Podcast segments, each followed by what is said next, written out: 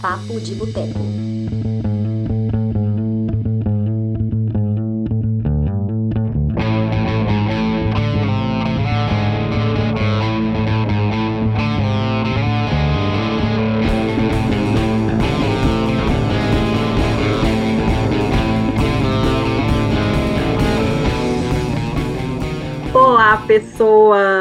Estamos começando agora mais uma edição do nosso lindo podcast Papo de Boteco. É a nossa edição número 61, rumo às 100 edições, estamos chegando lá. É, hoje, eu sou a Dani Pacheco, eu sempre esqueço de falar meu nome, eu sou Dani Pacheco, e o tema de hoje é as melhores trilhas sonoras do cinema. Então, assim, é um tema que tem muito pano para manga. Vamos, vamos falar sobre muitos filmes, muitas trilhas sonoras. E hoje comigo temos aqui o Lucas Siqueira. Oi, Dani. Oi, Seabra. Oi, Palermo. Olá, amigos aí que nos acompanham e abrilhantam essas lives. É sempre um prazer estar cercado de gente bonita, inteligente e que entende de cinema. Então, para mim, é um prazer estar aqui com vocês. E temos aqui o Marcelo Seabra. Olá, pessoal, tudo bom? Prazer estar aqui. Já colaboro com o Cinema de Boteco tem um tempinho. Não sou dos mais frequentes, mas estou sempre aqui nos bastidores. Isso aí. Marcelo, qual que, é o seu, qual que é o seu blog, Marcelo? Fala aí rapidinho do seu blog. Eu sou criador, editor, responsável, faxineiro, cafezinho do Pipoqueiro. Você acessa em opipoqueiroceabra.com.br. Isso aí. E temos aqui o Marcelo Palermo. Boa noite, Dani. Boa noite, Lucas. Vou agradecer o Lucas pelo bonito aí, porque, né, essa foi a mais. De coração. E boa noite, Seabra. Prazer estar aqui com o Seabra pela primeira vez. Esse cara é difícil de participar, esse cara que manja muito Ah, de cinema. Tem um podcast isso. muito legal também. E é isso. E queria fazer um brinde aqui, né, nessa sexta-feira de feriado, em quarentena. E... O boteco tem que ter. Estamos juntos. Boa noite. E já temos aqui pessoas assistindo a nossa live. Tem pessoas que já mandaram um oi. O Carlos mandou um opa. Olá, Carlos. A Tânia mandou boa noite. A Carolina Boscari mandou um boa noite. O Carlos já mandou uma aqui pro Lucas. Vim aqui só para ver o Lucas falando do Limp Biscuit. Não entendi a piada. Qual que é a piada? Missão É, é Impossível porque- 2. É porque assim, vem um pessoal que gosta de Limbiskit aqui e ficam perguntando assim, se eu não gosto de Limbiskit. Eu, tipo, respeito, mas eu prefiro música, sacou? Eu acho assim, Apoiado. o Fred Durst, ele, sabe rir de si mesmo, isso é importante, isso, isso eu tenho que para ele, né? Ele fez aquele filme lá, O Fanático, e ele põe a trilha sonora do Limbiskit e fala do Limbiskit no filme, sacou? Então é um cara que assim, não, vai ser tosco mesmo, mas eu vou mandar aqui fazer propaganda. Pelo menos é honesto, né? Isso, isso que dizer. Tá no Ai, direito dele. Ah, então o Carlos go ele gosta do Limp Bizkit, então, né? Eu creio que sim. Hum, entendi. É. Gente, então vamos lá, vamos, vamos para o ponto. Eu tenho uma pergunta para vocês, não sei se vocês, quero ver se vocês vão saber responder. Eu, obviamente, não sabia, eu pesquisei, então eu vou, quero perguntar para vocês. Espero que vocês não saibam para poder falar tudo que eu adoro falar. Então vamos lá. Vocês sabem qual que foi o primeiro filme lançado com uma trilha sonora totalmente original? Não, não. Eu não Entendi. sei, mas eu chutaria o cantor de jazz. Não. De que ano que é esse filme? Nossa, o primeiro filme 21. É, o falado. Cantor de Jazz é o primeiro filme é, falado, é. Putz, não Vocês vou podem saber. chutar o ano. Eu deixo chutar o ano, vai. Vocês acham que foi quando? O primeiro filme que teve uma trilha sonora 100% original. Ah, antigamente tinha aquela questão da partitura, né? O, tinha um pianista dentro da sala de cinema tocando o pianinho do lado. Que eu, eu tive a oportunidade de ver o Jardim dos Esquecidos, que é o primeiro filme do Hitchcock, numa mostra que teve aqui na sala Humberto Mauro, com o pianista no palco tocando. Que Foi chique! fantástico. Isso é sensacional. Inclusive, quem tiver a oportunidade de ver é, filmes com música ao vivo, mano, é assim, dá, dá uma. A experiência é elevada à enésima potência, assim, eu, eu recomendo demais. Foi muito bom. Nossa, Ô, que Dani, eu, eu chutaria 39.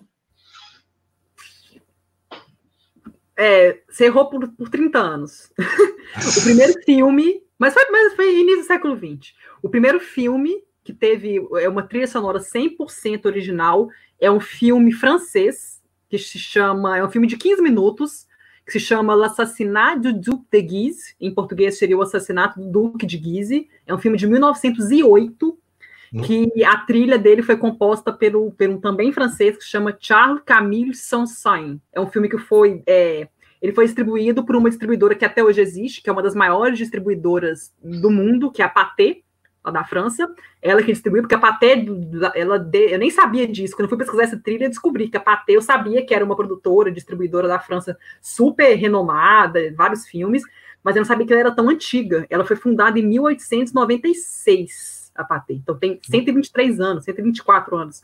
E foi ela que distribuiu esse filme, que, que é o primeiro, O Assassinato do Duque de Guise, é o primeiro filme, 1908, que teve uma trilha sonora 100% original. E ele está disponível no YouTube. Depois eu vou colocar o link aqui para vocês verem. É, é, muito legal ver a experiência, como é que era o filme antigamente, que era tipo assim. É, tem, tem as, o texto do roteiro aparecendo, aí aparece a cena, aí tem a música no fundo, aí aparece o roteirinho de novo que, descrevendo o que, que vai acontecer, aí aparecem as pessoas. É um trem muito, tipo assim, eu não consegui ver tudo. 15 minutos, você não conseguiu ver tudo. Eu não consegui, é muito estranho.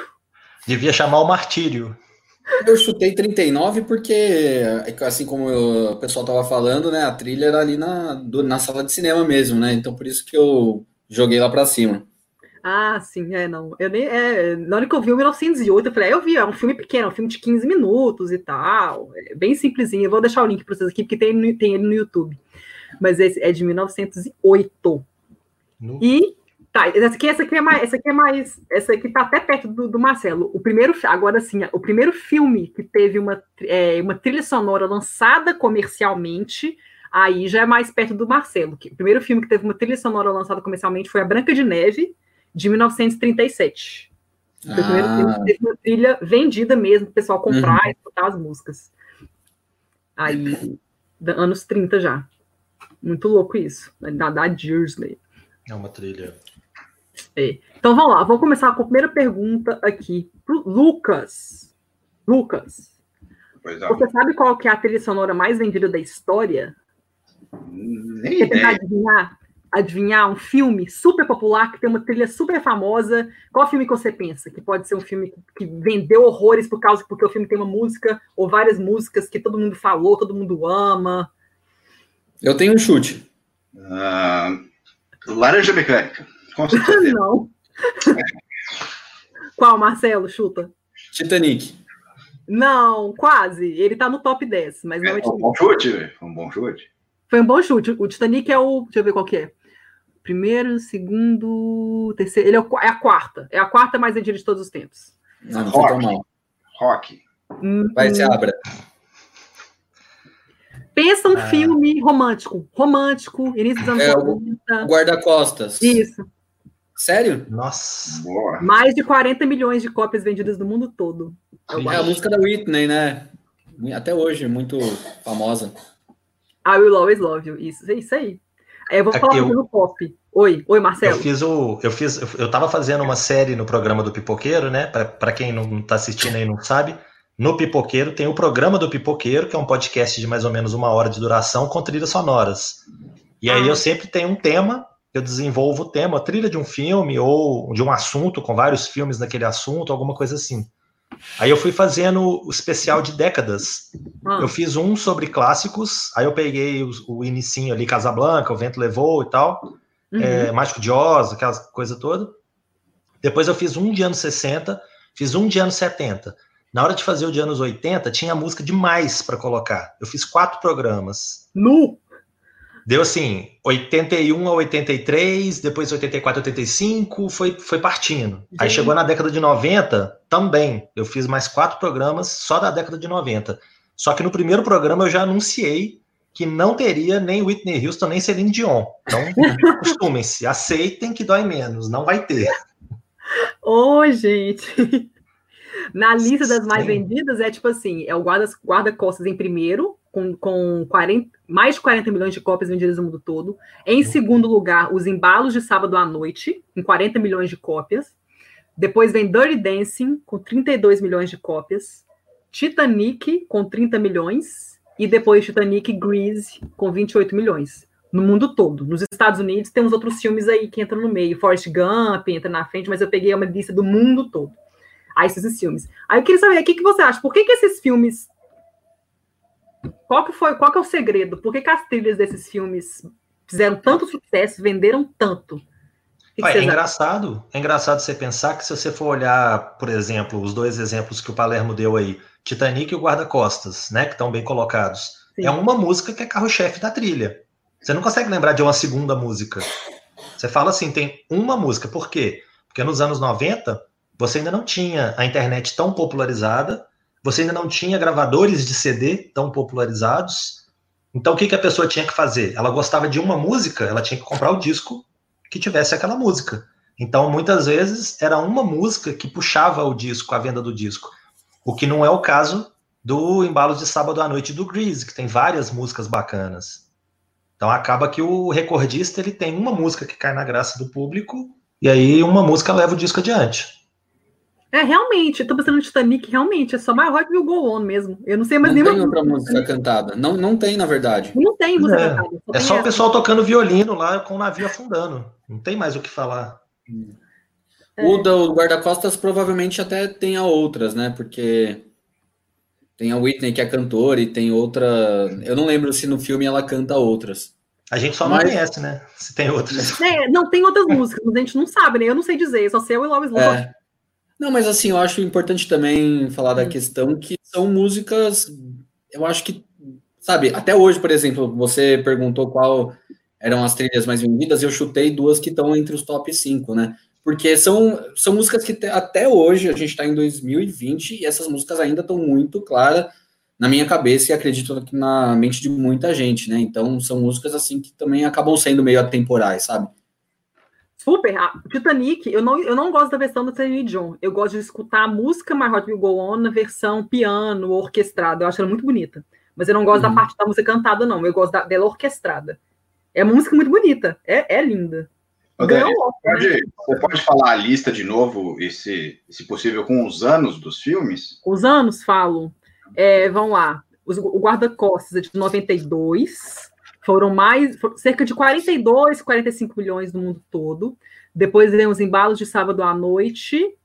Aí, é de 77? Peraí, deixa eu ver, confirmar. Final dos 70, né? É, final dos anos 70, que foi 40 milhões. Aí tem Dirty Dancing, que é de 88, 32 milhões. Titanic, que é de 97, né? Foi lançado em 97, 30 milhões. E Grease, que é de 78, eu acho também. É perto de Embalo Sábado à Noite. É final dos anos 70. É, eu não sei se explica, mas esse gap temporal entre esses filmes é, é na, na, questão assim, do, do, começo do home video também, né? Então as pessoas alugavam vídeos, compravam vídeos, né? E ter aquele, aquele produto, talvez, né? Tenha algum impacto em você ir atrás de uma trilha sonora, não sei, mas né? final dos 70 até início dos 90, assim, é o grande boom do home video.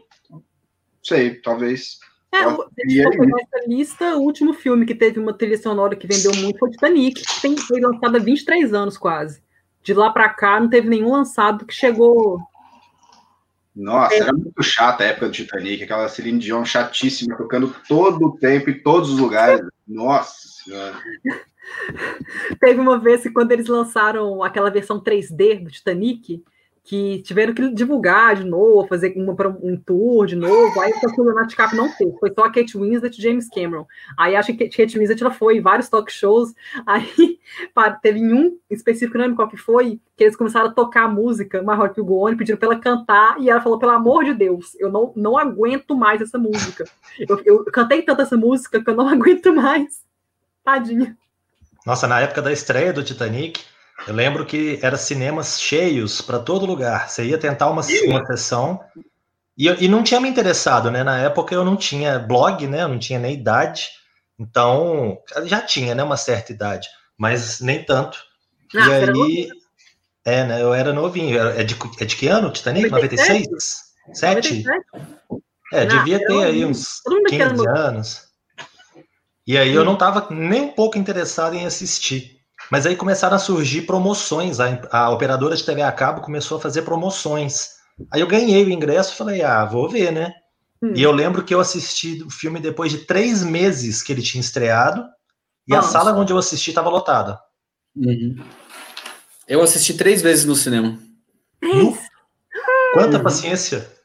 Nossa, eu adoro Titanic. Eu amo Titanic, gente. Gente, eu já eu acho que eu já vi Titanic umas 15 vezes, mas eu vi uma vez no cinema, acabou. Ah, tá, ah, Dani, mas eu também não vi 15, eu vi três no cinema e parei. Nunca mais vi? Ah, não, eu vi várias vezes. Eu, eu, gosto de ver Titanic. Eu acho o filme é? legal. Nossa, eu adoro Titanic, eu acho incrível, eu acho até hoje um filmão. Eu fui ver ele completo só quando saiu em DVD, porque eu lembro de ir na locadora e ser dois VHS já me dava preguiça. Tem só de olhar. Só... É muito grande. Tem que rebobinar os dois, né? Pois é, véio, rebobinar as duas fitas, véio. ninguém merece isso. Ah, é, tem que rebobinar. Ô, oh, gente, pobreza. É isso aí. Deixa eu ver, algum, é, deixa eu ver, algum pessoal mandou comentário aqui, deixa eu ver aqui, ó. O Márcio mandou um comentário grande. O quê? Nada. O Márcio mandou aqui, ó. Não há como falar de musicais e não falar da melhor dupla, oh. Fred Astaire e Ginger Rogers. Os filmes não são obras-primas, mas a química dos dois e os números musicais são clássicos. É, o, que a música do com Fred Astaire que eu gosto mais de todos os tempos deve ser até um clichê falar, mas é do Top Hat, né? O Picolino, que é Tic Tic Tic, que é fantástica.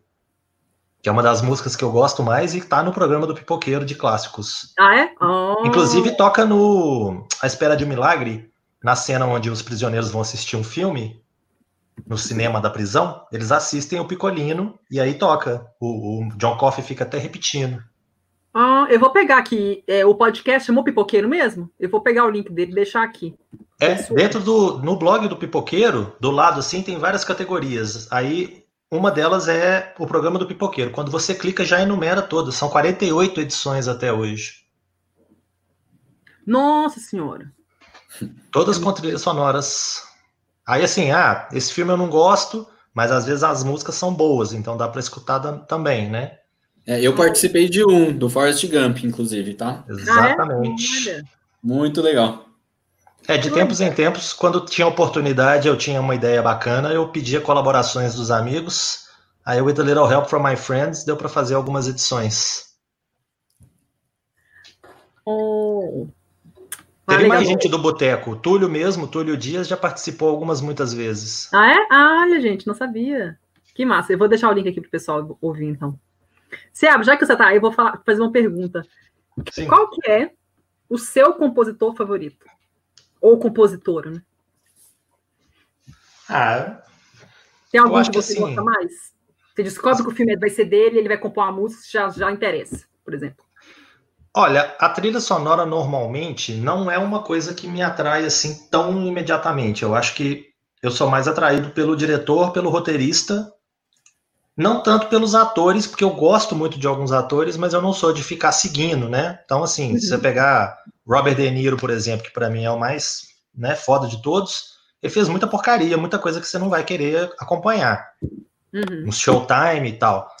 Aí eu acabo acompanhando mais o roteirista, o diretor, mas a trilha sonora, eu acho que quando as pessoas conversam com alguém que se diz crítico de cinema, as pessoas esperam uma resposta muito diferentona, né? Muito bacana e tal. Mas, pô, John Williams. John Williams é foda, John Williams é um cara que é fantástico, qualquer coisa que ele faz é lindo, você chora e fica pra história, né? Todo mundo assovia, você sabe. Alguém ouve um barulhinho tocando e fala, ah, isso aí é Indiana Jones, isso aí é Star Wars. Então, é, né? Eu estava até pesquisando, o John Williams, ele compôs muita trilha sonora, tipo assim, clássica, de filmes assim, Harry Potter, Star Wars, é, Tubarão, é, é, Harry, é, eu já falei, é, Jurassic Park. Aquela musiquinha do Jurassic Park é linda, né? Park. Nossa. O que, que esse cara não compôs, né? Ele Mas é, é, tem, muita, tem muita coisa bonita, né? Por exemplo, a, a trilha sonora do, do Forrest Gump, ela tem as músicas, né, pop, né, as músicas da, da trilha, que é uma, uma trilha dupla fantástica, mas a, a composição original do Alan Silvestre para a trilha do filme, uhum. que é a uhum. música que dá, da, da folhinha, né, que a folhinha fica voando no ar, é linda, aquela música é linda. Então, assim, a gente tem Michael Giacchino, o Alan Silvestre, Vangelis, né, do Blade Runner. Ah, tem... eu amo, eu adoro esse grego. Tem é, várias. Eu citaria aqui também chovendo molhado pra caramba, mas o Bernard Herrmann, né? O, Nossa! do Scorsese também, né? Do Taxi Driver, mas uh, do Hitchcock, né? Do Orson Welles, um cara, tipo, cara que fez a trilha do Psicose, só, só isso, né? Só aí é. já é um currículo, né? É. A trilha do Psicose aparece em muitas listas das melhores trilhas de todos os tempos. Nossa. E yeah. é. E você, Marcelo, tem algum compositor que você gosta muito? Palermo. Cara, eu fiquei aqui pensando e eu vou. Oh, Palermo, né? Hoje a gente tem dois Marcelos. É. Eu vou copiar o Seabra, cara. Eu vou citar o John Williams porque, é, além de todas essas trilhas que vocês já comentaram, eu acho que ele tem uma coisa que ele consegue mudar o filme. Por exemplo, tem um filme que eu assisti que chama Memórias de uma Geisha, que é um filme muito razoável. Mas a trilha sonora que o John Williams fez é, cara, é linda, é linda. Então ela transforma o filme, assim, o que poderia ser um filme só ok ou até bem fraco. Pela trilha eu acho que ele até cresce, né? Então eu acho que o trabalho do compositor é fundamental e o John Williams é esse cara que qualquer coisa que ele faça é boa. Então eu vou ficar com ele também. É, o John Williams é pegar uma curiosidade aqui, que ele, não sei se vocês sabem, mas ele é o compositor mais indicado da história do Oscar. Ele já é foi mais de 20, né? Ele já foi indicado 47 vezes. Ele foi indicado 47 vezes é. e venceu 5. Ele ganhou por. A última vez, né? Foi por Alice de Schindler, em 94. Ele ganhou por ET, em 83. Star Wars, em 78. Tubarão, em 76. E Um Violista no Telhado, em mil, que foi o primeiro Oscar dele, em 1972. 47 vezes. Putz. Oh, Aliás, a parceria dele com Spielberg Incrível, né? Em ação lembrou do Ennio Morricone também, né? Uma figura importante aí que criou ícones do, do, do western, né? Ó, Três Homens em Conflito. Pois é. E ele foi ganhar só por 2016, por Os Oito Odiados. Foi quando ele ganhou.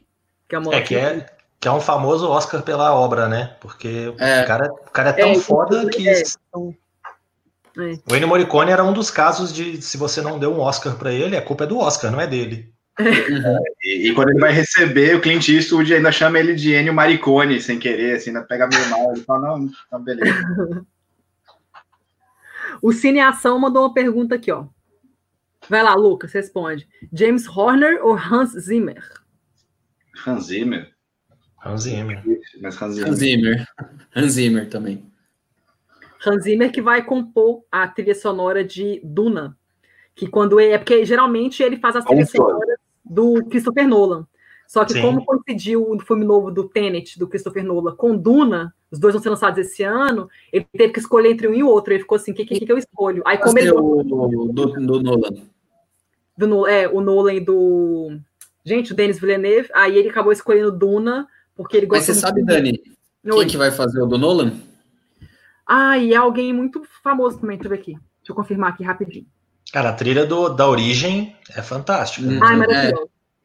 É. Ô, trilha maravilhosa. A música é do Oitz van Oitema. Ele ah, que sim. fez a trilha sonora de Interestelar, é, Dunkirk. Não, Dunkirk foi eu, parei. Uai, calma aí. A de Dunkirk, Dunkirk eu gosto. Não? Nossa, Dunkirk, a trilha é muito bacana, mas eu acho que os momentos mais legais são em silêncio. A hora é que. É porque a trilha, a trilha do ah, Dunkirk não, é muito assim, de sons de guerra, né? Sons da.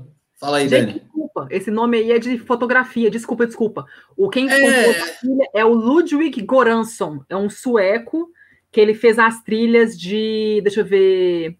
O, é, deixa eu ver aqui algum filme, algum filme muito foda dele. Deixa eu ver aqui. Ah. ah o nome não ah, é Pantera Negra. Pantera Negra. Hum. Ele ganhou o Oscar né? Pantera Negra. Ah, ganhou? Ele, Pantera Negra ganhou o Oscar de melhor trilha eh, no ano 2019, né? E ele que compôs a trilha de Pantera Negra. Ele que, tá, hum. que compôs a de, do Tenet. Isso. Aquele cara que compôs da, a trilha da chegada, né? A gente tá falando de Denis Villeneuve. O, ele morreu, né? Eu, ele era muito bom de serviço. Sério? Verdade. Não sabia. É. É Johan Johansson, né? É Johan Johansson. Johan Johansson, sim. Um cara jovem, inclusive. É, o cara muito novo, bom de serviço pra caramba. Verdade. Boa, bem lembrado, Seabra. Nossa, eu não sabia, não. Ai, credo. Johan Johansson. Vocês acham que cabe falar de Danny Elfman nessa galera? Nossa! Claro, claro. Cara, Batman. Batman tá passando a semana inteira na HBO, é impressionante. Edward, Edward Mãos de Tesoura. Excelente. Ah, excelente. O Estranho Mundo de Jack. Sim, por favor, Esse Halloween Daniel. é fantástico. Simpsons, né? É, Simpsons. Não, e aqui, detalhe. A música tema dos Simpsons, o Danny Elfman copiou ele mesmo. Porque É mesmo? o, na, na carreira do Oingo Boingo, que era a banda que o Danny Elfman era o líder, Lembro tem demais. uma música que chama We Close Our Eyes. O instrumental de We Close Our Eyes é exatamente é o pam, pam, pam, pará. É exatamente a mesma coisa dos Simpsons. Genial. Genial. Não, e o legal do Danny Elfman também é que ele inaugura, talvez, essa onda que eu gosto muito que de músicos, de bandas, assim, que, de bandas famosas que ah, começam a compor para filmes, né? Inclusive, eu acho que na- nas minhas listas aí tem a maioria dos compositores são é, pessoas que saíram de bandas, né? Tem o David Fincher, que costuma trabalhar com o cara que eu esqueci. Exato, que era do Nine Inch Nails, que é do Nine Inch Nails, né? Grande compositor. É, exato. O Johnny Greenwood para a trama fantasma do com aquele com Daniel Day-Lewis do Paul Thomas Anderson que eu acho Do Radiohead. fantástico, fantástico do Radiohead. Tom Então, eu acho que- Sim, cara. E inclusive um que tá na minha lista, que é a Mika Levi, que ela era de uma banda, uma banda bem alternativa, e ela fez a trilha de Sob a Pele. E Ah. lembrei de outro também, a banda Goblin, que, fe- que tá na lista do Lucas, que é do Suspiria, que é foda pra caralho, né? Caralho, velho. Caralho. Não sou fã de rock progressivo, mas no Suspiria funciona tão bem que a trilha, assim, não. É, é daqueles casos, assim, que, tipo, vai além do que é a música pra mim, né? Ela com, com o filme ali, com as cenas, é um negócio, assim, que eu acho espetacular. Não, então eu tenho E é que bom- ver, porque eu gosto de progressivo. Porra, você abra, você não viu Suspiria ainda? Só o original. Só o do Dario Mas é o Argento. original. É o, é Ah, do original? É Ah, do não. original. Então, É. então tá. Então, é, realmente, a trilha sonora. Olha, eu não sei se eu vou ser linchado aqui, pelo menos. Que bom que a gente está em período de isolamento, né? Mas eu não gostei de quase nada, assim. Do, eu achei a trilha sonora do, do, Ar- do Suspiria muito invasiva no filme. Ela é muito. Ela pontua demais os momentos do filme. Ela sozinha deve ser interessante, porque realmente ela é uma, uma trilha bacana. Mas ela no filme eu achei que. Mas assim, você disse desse, desse remake, né? Não, não, tô falando do original. Original. Eu- Eu não vi o remake, eu só vi o original. O original, assim, eu achei as cores muito forçadas, eu achei as atuações horrorosas. As atrizes, assim, pegaram alguém passando na rua e falaram: vem cá, e vai, você vai entrar no meu filme. Vai ter briga aqui, gente. Mas, Não, é. e, assim, a atuação no Suspiria, cada um falou na sua língua, né? Depois é dublado em cima. Aí fica aquele negócio esquisito mesmo. Assim, né? É, Então, é bem complicado. é, é meio complexo aí. Mas a trilha, realmente, a trilha é muito forte, a trilha é bacana. O. Márcio mudou aqui. Ennio Morricone, aquela cena do caixão do Kill Bill é de arrepiar e é de outro filme de faroeste também. Gente, eu não vi Kill Bill. Que cena é essa? Porra, Dani. Eu ainda não vi Kill Bill, gente. É muito sangue, é muita coisa, de cabeça voando. Esse tipo de filme eu não gosto. Eu vi de Não, novo, mas a trilha. A trilha é maravilhosa e é de outros filmes.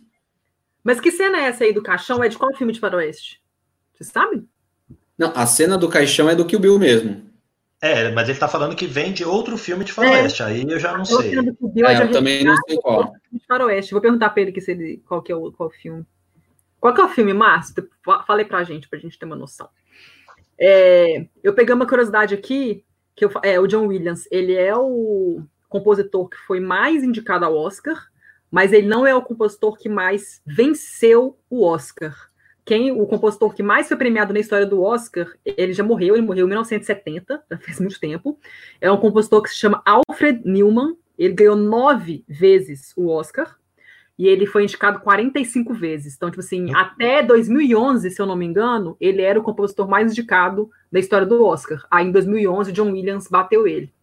Esse compositor, alguns filmes que ele venceu o Oscar incluem A Epopeia do Jazz, de 1938, é, A Canção de Bernadette, de 1943, Meu Coração Canta, de 1952, O Rei e Eu, de 56, Camelot, de 1967. Ele é o compositor mais premiado da história do Oscar, ganhou nove vezes, mas ele morreu tem quase 50 anos, tem 50 anos que ele morreu. Então, eu acho que muita gente nem lembra, assim, porque ele já morreu muito tempo. John Williams é uma lenda viva, né? Então, É, e às vezes a, a, gente toma muito. Eu, eu falo por mim, eu tomo muitas vezes o Oscar como parâmetro para lembrar de nomes e tal, mas tem gente que às vezes não foi assim tão é, nomeado, tão indicado, ou às vezes não ganhou tantas vezes, mas que é fantástico.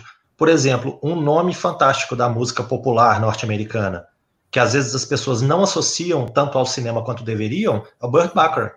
É um cara fantástico, compôs milhões de, de trilhas, a gente tem várias músicas, eu acho que a, provavelmente assim as duas músicas mais famosas que a gente lembra de cara são Alf, do Como Conquistar as Mulheres, do, com Michael Caine, hum. 66, eu acho, que é aquela música What's It All About, Alfie, que é muito famosa com a, com a Cilla Black, e depois com, com a Johnny Warwick, e Raindrops Keep Falling On My Head, que é um ah. momento fantástico do Butch Cassidy. Né? Então, o, o Burt Bacharach, eu fui fazer um programa do Pipoqueiro sobre ele, e acabou que eu fui levantando tanta música, tanta coisa, que eu falei, não, essa eu não posso deixar de fora, essa também não. Eu fiz duas edições, quando ele fez, ele fez aniversário aí um tempo atrás, e quer dizer, né? Todo ano ele faz, né? Mas aí eu fiz a edição especial então e acabei fazendo duas, porque ele realmente tem muitas músicas interessantes. Ele tem música, inclusive, que ficou de fora. Ele fez a, a música tema para o The Man Who Shot Liberty Valance, que é o Homem que Matou Facínora, que é um clássico do faroeste, né? Com John Wayne, James Stewart, fantástico. E acabou que a música dele ficou de fora. Quando ele entregou a música, o filme estava estreando nos cinemas. Aí ele ficou mó chateado, acabou oh. lançando a música depois. A música é fantástica também, só que ela não toca no filme. Oh. Só uma observação aqui, o Cine Ação mandou aqui, ó. Boas atuações não são fortes nos filmes de Dario Argento. Concordo. Gente, inclusive, é, aproveitando essa. Falando do Dario Argento, é, saiu essa semana uma notícia no IndieWire que o Daft Punk vai fazer a trilha sonora do próximo filme do Dario Argento. E eu fiquei oh. muito animado, porque eu amo o Daft Punk, eu Ai, acho que. Daft Punk. Exato, eles fizeram uma trilha muito legal, inclusive tá na lista da Dani. E tô animado, cara. Imagina, Daft Punk e Dario Argento. Gente, que é, legal! Às vezes vai ser mais um filme com atuações horrorosas e uma trilha bacana. Tudo bem. ah. Gente, que massa, adorei. Nossa, porque já faz sete anos que o Daft Punk lançou aquele disco maravilhoso deles, Random Access Memories, ganhou Grammy e uhum. tudo mais. O disco bom. É, então vamos lá, Lucas, que é o. Gosta, que gosta, vamos falar de subestimados. Tem alguma trilha sonora que você considera subestimada, que nunca ganhou nada, prêmio nenhum, reconhecimento nenhum, mas que é uma puta de uma trilha? Suspiria, com certeza. Um, a do Laranja Mecânica, é, tipo, é, é um negócio assim, meio misto, né? Porque há, uma música original para o filme, né? E, e, se vale de muitas outras músicas que não tem nada a ver em conexão umas com as outras, assim. Ouvir o disco é um negócio assim, uma loucura, assim. Você ouve, as sensações são muito esquisitas, assim. Mas no filme funciona muito bem. Acho que essa trilha devia, sei lá, ter, ter um carinho maior aí do, do, do grande público, sabe? Tem muito e, Ludwig Van. É, pois é. E Snatch, Porcos e Diamantes, que eu acho que, assim, é maravilhosa, assim, em termos de, de, de rock, saca? De, de pegar pérolas dos anos 70 e 80 de um rock mais underground, assim, do ska, do, do punk, do pós-punk, eu acho sensacional. Assim. É, o Laranja Mecânica, ele concorreu a quatro Oscars, mas não nenhum de trilha é relacionado à música. Foi filme, direção, roteiro e edição, montagem, montagem. Não teve. Mas as músicas do Laranja Mecânica, me lembro que eu vi esse filme tem muito tempo. Elas são músicas que já existiam, né? Não é uma trilha original, não, né? Ele tem, tem uma música que é a, o tema do Laranja Mecânica, né? Que é a música que abre o filme, e que é uma música que é citada em muitas paródias, né? Muitas referências né, que é só um instrumental. E depois ele vai para o Beethoven, aí tem a música do, do, do Faroleiro, que assim, é um, é um, pop dos anos 30 americanos, um negócio maluco. I wanna marry a like housekeeper and keep it company. Um negócio assim, não tem nada a ver. Assim. Eu lembro quando eu comprei esse vinil, né, porque vinil era barato ainda, e eu ouvi, achei uma merda, assim, falei, puta. Só que assim, com o filme é perfeito, né, com, com essa é. passagem, né? É, Palermo, tem alguma trilha que você gosta muito, que você acha que, foi, que é subestimada? Cara, eu vou falar de uma que eu vi hoje, É um filme recente pra caramba, inclusive o MUBI, que é uma plataforma de streaming, tá, tá promovendo é, a exibição desse filme gratuita hoje até meia-noite, que é o filme Ema, do Pablo Larraín. É um filme chileno, se passa em Valparaíso, e ele é um drama, mas ele é um drama de uma... É, sobre uma companhia de dança, sobre uma menina, na verdade, e ela é uma dançarina, então tem muita dança no filme, e a música desse filme, a, a, a trilha, é de um músico que chama Nicolas Jarre, eu fui pesquisar, ele é até bem conhecido, assim, eu não, eu não conhecia, eu fui conhecer agora, e a trilha é fantástica, assim, aliás, é um filme muito bom, que eu acho que foi bem, assim, pouquíssimas pessoas viram, passou desapercebido aí, é um filme do ano passado, é, e aí eu, acho, eu, eu assisti graças a essa, a essa promoção aí do MUBI, e eu acho que é um filme, assim, que ninguém viu, e a trilha é foda, gostei pra caramba, e eu acho que foi é que é um desse exemplo aí de filmes e trilhas subestimados. Emma é um, só me lembra, ele foi foi a seleção do Chile para o Oscar ou não? Foi. Não, é? na verdade eu acho que o Chile não escolheu. Não, eu não tenho certeza, mas nem entrou para a lista dos. É porque eu lembro na época de Oscar as pessoas falando do, de Emma para ser escolha é. do Chile, mas eu não lembro. É por... Aí eu não não lembrei se ele foi escutado. É porque o Pablo Larraín, ele é muito respeitado, né? Inclusive, ele tá ganhando bastante notoriedade. Ele dirigiu o Jack, por exemplo, que é aquele filme com a Natalie Portman sobre a Jack Kennedy. E nesse filme ele volta à origem, então é um filme chileno. Não tem nenhum ator. Aliás, tem o Gael Garcia Bernal, só de famoso. Ah, ele, é, Mas... trabalha muito com o Gael Garcia Bernal. Eu vi com ele o No, que é muito bom. No, no é maravilhoso, eu acho o No fantástico. E aí fica a dica aí também. Até meia-noite hoje está disponível no, no MUBI, acho que mundial. Ah, legal. Posso... E você, Seabra? Ah, oi, oi, Lucas. Tem um outro filme que eu revi recentemente que eu, que eu acho legal falar da trilha sonora, que é o E aí, meu irmão, cadê você?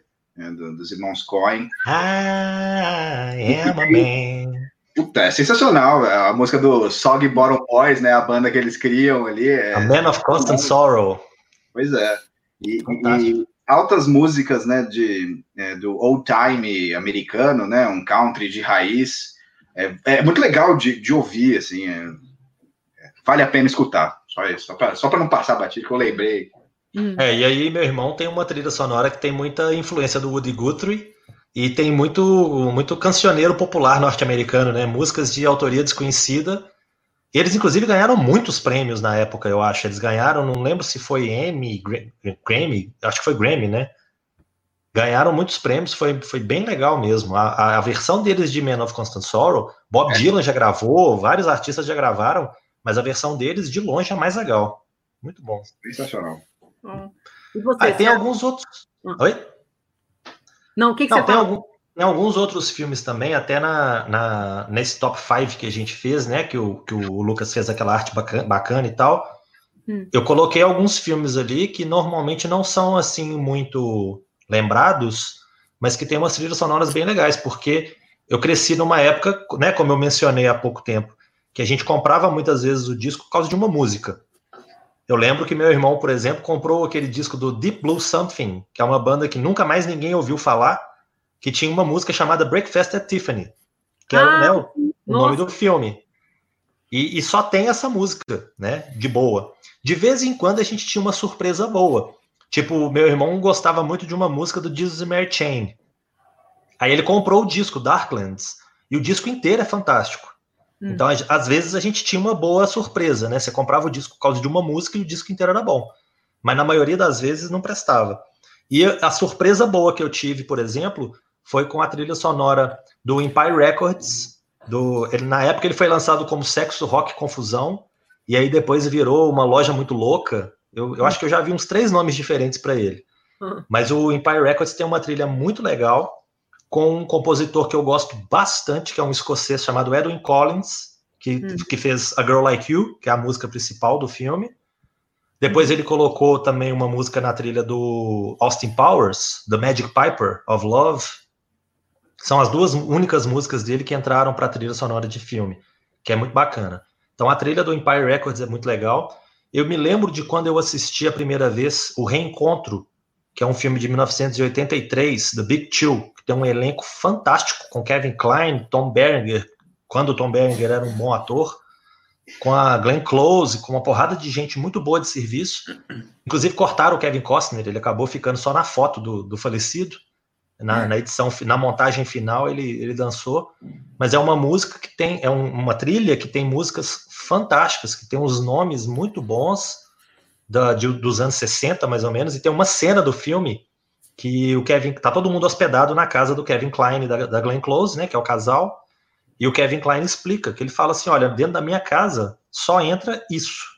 Não entra outro tipo de música. Na minha casa toca o que eu gosto, né? Então aqui não tem democracia, não. Aqui é, é a minha música. E ele só toca os figurões, assim, os Temptations e tal. Então é só coisa muito boa dos anos 60. E tem, né, aí Forrest Gump, que é uma, uma seleção musical fantástica, que assim, para quem está entrando no mundo da música você tem uma música bacana de uma banda X, né? Um Creedence, um Doors, um isso, um aquilo, aí você junta tudo, tem muita coisa boa. Pulp Fiction, que eu acho que a maioria de nós, né, colocou lá na, nas indicações do Top 5. O Tarantino sempre é muito lembrado, né? O Tarantino diz a lenda que ele, quando ele começa a compor, eh, quando ele começa a escrever um filme, ele entra dentro de um quarto lá que ele tem um tanto de disco, ele põe tudo no chão e começa a olhar e pensar qual que eu vou colocar nesse filme e aí surge, né, a, seleção musical dos filmes dele. Então tem muita coisa bacana também. Legal. O Márcio mandou aqui o filme lá do Kill Bill. Ele disse que é, o filme é Larena ou Mercenários. Tem a mesma música usada depois do Kill Bill. É, o Kill Bill todo é, é, um, é um filme montado em cima de outros filmes, né? Ele tem várias referências, ele tem várias cenas, tem muita coisa que veio de outros filmes, né? E o, o, próprio Bill, né, que é o David Carradine, era um ator muito requisitado na, nos anos 70, né, o ator do Kung Fu. Então, o que o Bill todo é uma espécie de uma homenagem. Eu também confesso que eu não sou muito fã, não. Eu já vi algumas vezes, mas não é para mim não é dos melhores do Tarantino, não. É, de Tarantino, muito das trilhas sonoras, eu acho elas muito boas. Sim, a trilha é fantástica. Inclusive tem o Johnny Cash. Aí já, já Dani, queria Oi. Só falar, tem o, o Dani Fácil, ele comentou sobre Top Gun, e eu lembrei, porque é importante falar sobre isso. O George Moroder foi um cara muito importante também para a trilha sonora de filmes, principalmente no final dos anos 70 e 80. Ele é responsável pela trilha de Top Gun, por essa música que é conhecida até hoje também, além de Scarface e Flashdance. Então, todas essas músicas com sintetizadores, toda essa vibe anos 80 é muito George Moroder e o cara foi muito importante para tanto para música quanto cinema, né? Então eu não tinha lembrado dele antes de fazer esse programa, mas eu acho bom falar sobre ele, né? Não, ele fez música com muita gente. Ele fez música com David Bowie, se eu não me engano, Cat People, a marca da Pantera. Tem Sim, tri... que tem no Netflix, tem inclusive. É, tem música que, se eu não me engano, é do George Moroder. Aquela Putting Out Fire with Gasoline, do David Bowie, que é fantástica é com ele. E eu, e outro, eu acho muito. Não, outro Pode compositor falar. que eu me lembrei aqui só também, que foi muito bacana no final dos anos 80 para começo dos anos 90, era o Maurice Jarre, que é o pai do Jean-Michel Jarre, que também ficou muito famoso depois. Fez a trilha do Ghost, né, que é muito famosa, entre outros. Nossa, Ghost, qual que é a música mesmo que, é, de Ghost? A, música mais famosa, a principal lá da cena do fazendo a é, cerâmica. Ai. Qual é, é o nome daquela Unchained Melody. Isso. Oh, my love, my darling. Isso. Ah. Mas fica Precious Brothers. Escuta essa música, lembra da, você lembra oh, da Marcia, oh, Você abre canta bem, hein? Oh, muito obrigado. Eu empolgo. o Cineação mencionou aqui o Henry Mancini, que compôs Bonequinha de Luxo. Fantástico. Pantera Cor-de-Rosa. Nossa, Eu a amo... trilha, a trilha da Pantera Cor-de-Rosa. Não? Amo. Bonequinho de luxo é vida. Deixa eu ver aqui. Vamos lá. É, para o Palermo, essa. Passando aqui para os filmes hum, brasileiros. Tem algum filme brasileiro que a trilha sonora te marcou? Original ou não, não original? Tanto faz. Tem. Tem. Tá, a trilha do Central do Brasil me marcou muito, mas não foi a. Não é uma trilha. Não é uma composição, assim. É uma música específica que ela meio que toca o filme inteiro, e principalmente no final, que é uma música no piano. E, cara, essa música fica muito na minha cabeça até hoje. Eu tenho essa música. E, inclusive, ela é bem subestimada, né? Um exemplo até que seria para sua pergunta anterior. E de trilhas não originais, eu gosto muito, muito da trilha de Cidade de Deus, que tem Cartola, que numa das cenas assim mais bonitas do filme, e entre outras coisas assim que vai acompanhando a, é, a, a evolução, né, daquela época, também anos 70, no Rio de Janeiro, então é uma trilha não original que eu gosto pra caramba. E Lucas, tem alguma? Algum filme nacional que Sim. Marcou? Eu acho que o Bicho de Sete Cabeças ali com, com o Arnaldo Antunes, né, encabeçando a, a, trilha, eu acho, acho muito legal, assim, acho, acho uma trilha muito bem composta, que me lembra, me faz lembrar bem do filme, assim, sabe? O Zé Cavaleiro também, né?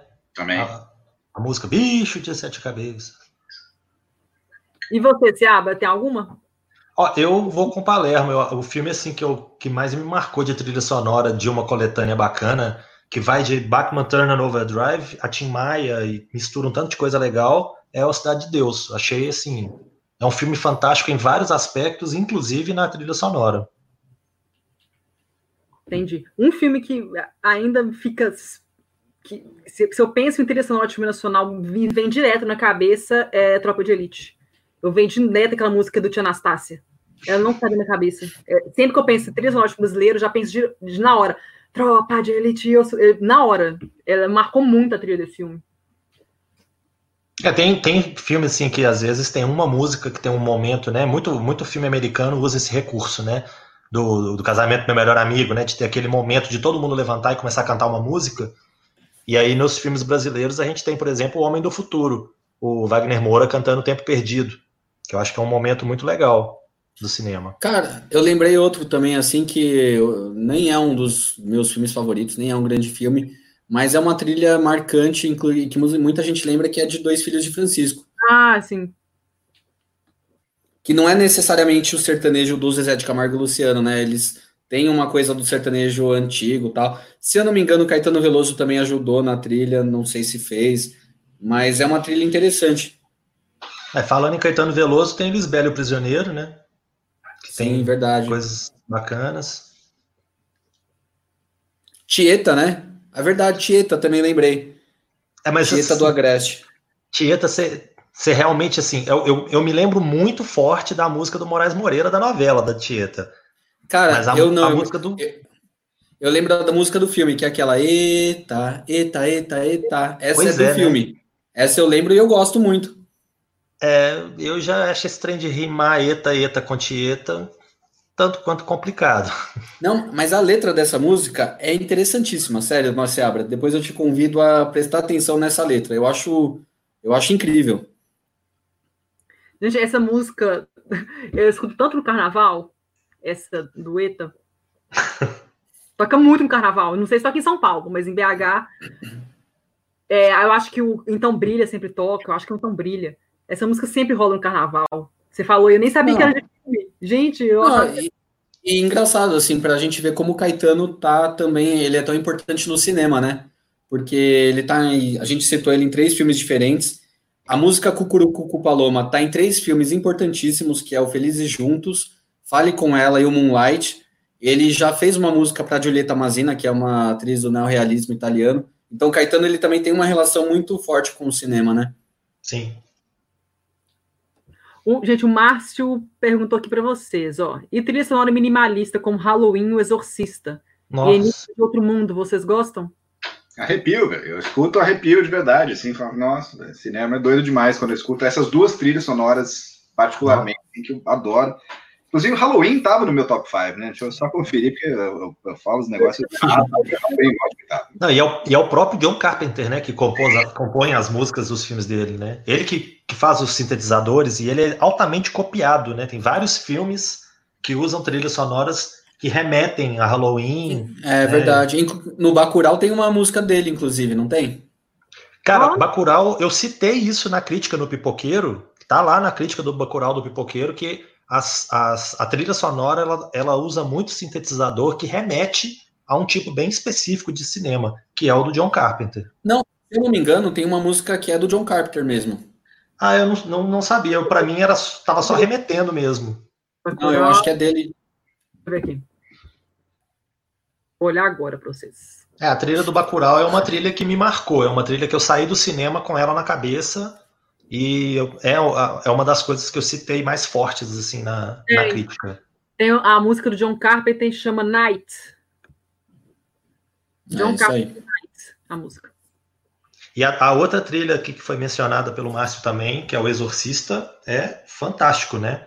Que é o é, é que é Mike, esqueci o nome. Mike alguma coisa, é Bells, Odd Bells, Bells alguma coisa. Tubular Bells, né? Tubular Bells, é. Fantástico. Nossa, o, o disco inteiro é muito bacana, não? tem muita coisa legal. Era meu toque de... Eu não lembro se era o meu toque de celular ou se era o meu despertador. Mas já eu comecei a ter... despertador, mas assim, você acorda estressadão, o dia já... Nossa, já tá errado, assim. É, o dia não rende, né, direito, né? Já acorda meio mal, meio... Né? Nossa, alguma coisa já tá errada, Sempre isso. Você acorda meio possuído, né? É, quando acorda, né? É, uma coisa muito legal é assim a, a fusão do, do, do, áudio com o visual e como um contribui com o outro, né? Que nem eu não sou um grande fã de Philip Glass, eu acho um excelente compositor, um cara foda, mas assim, eu não escuto. Só que na trilha de Candyman, o negócio funciona tão bem, fica tão, tão sabe, juntos, assim, é, é, funciona tão bem que eu falo assim, cara, isso é perfeito, isso é excelente, sabe? não. É, o compositor do Exorcista é Jack Nietzsche.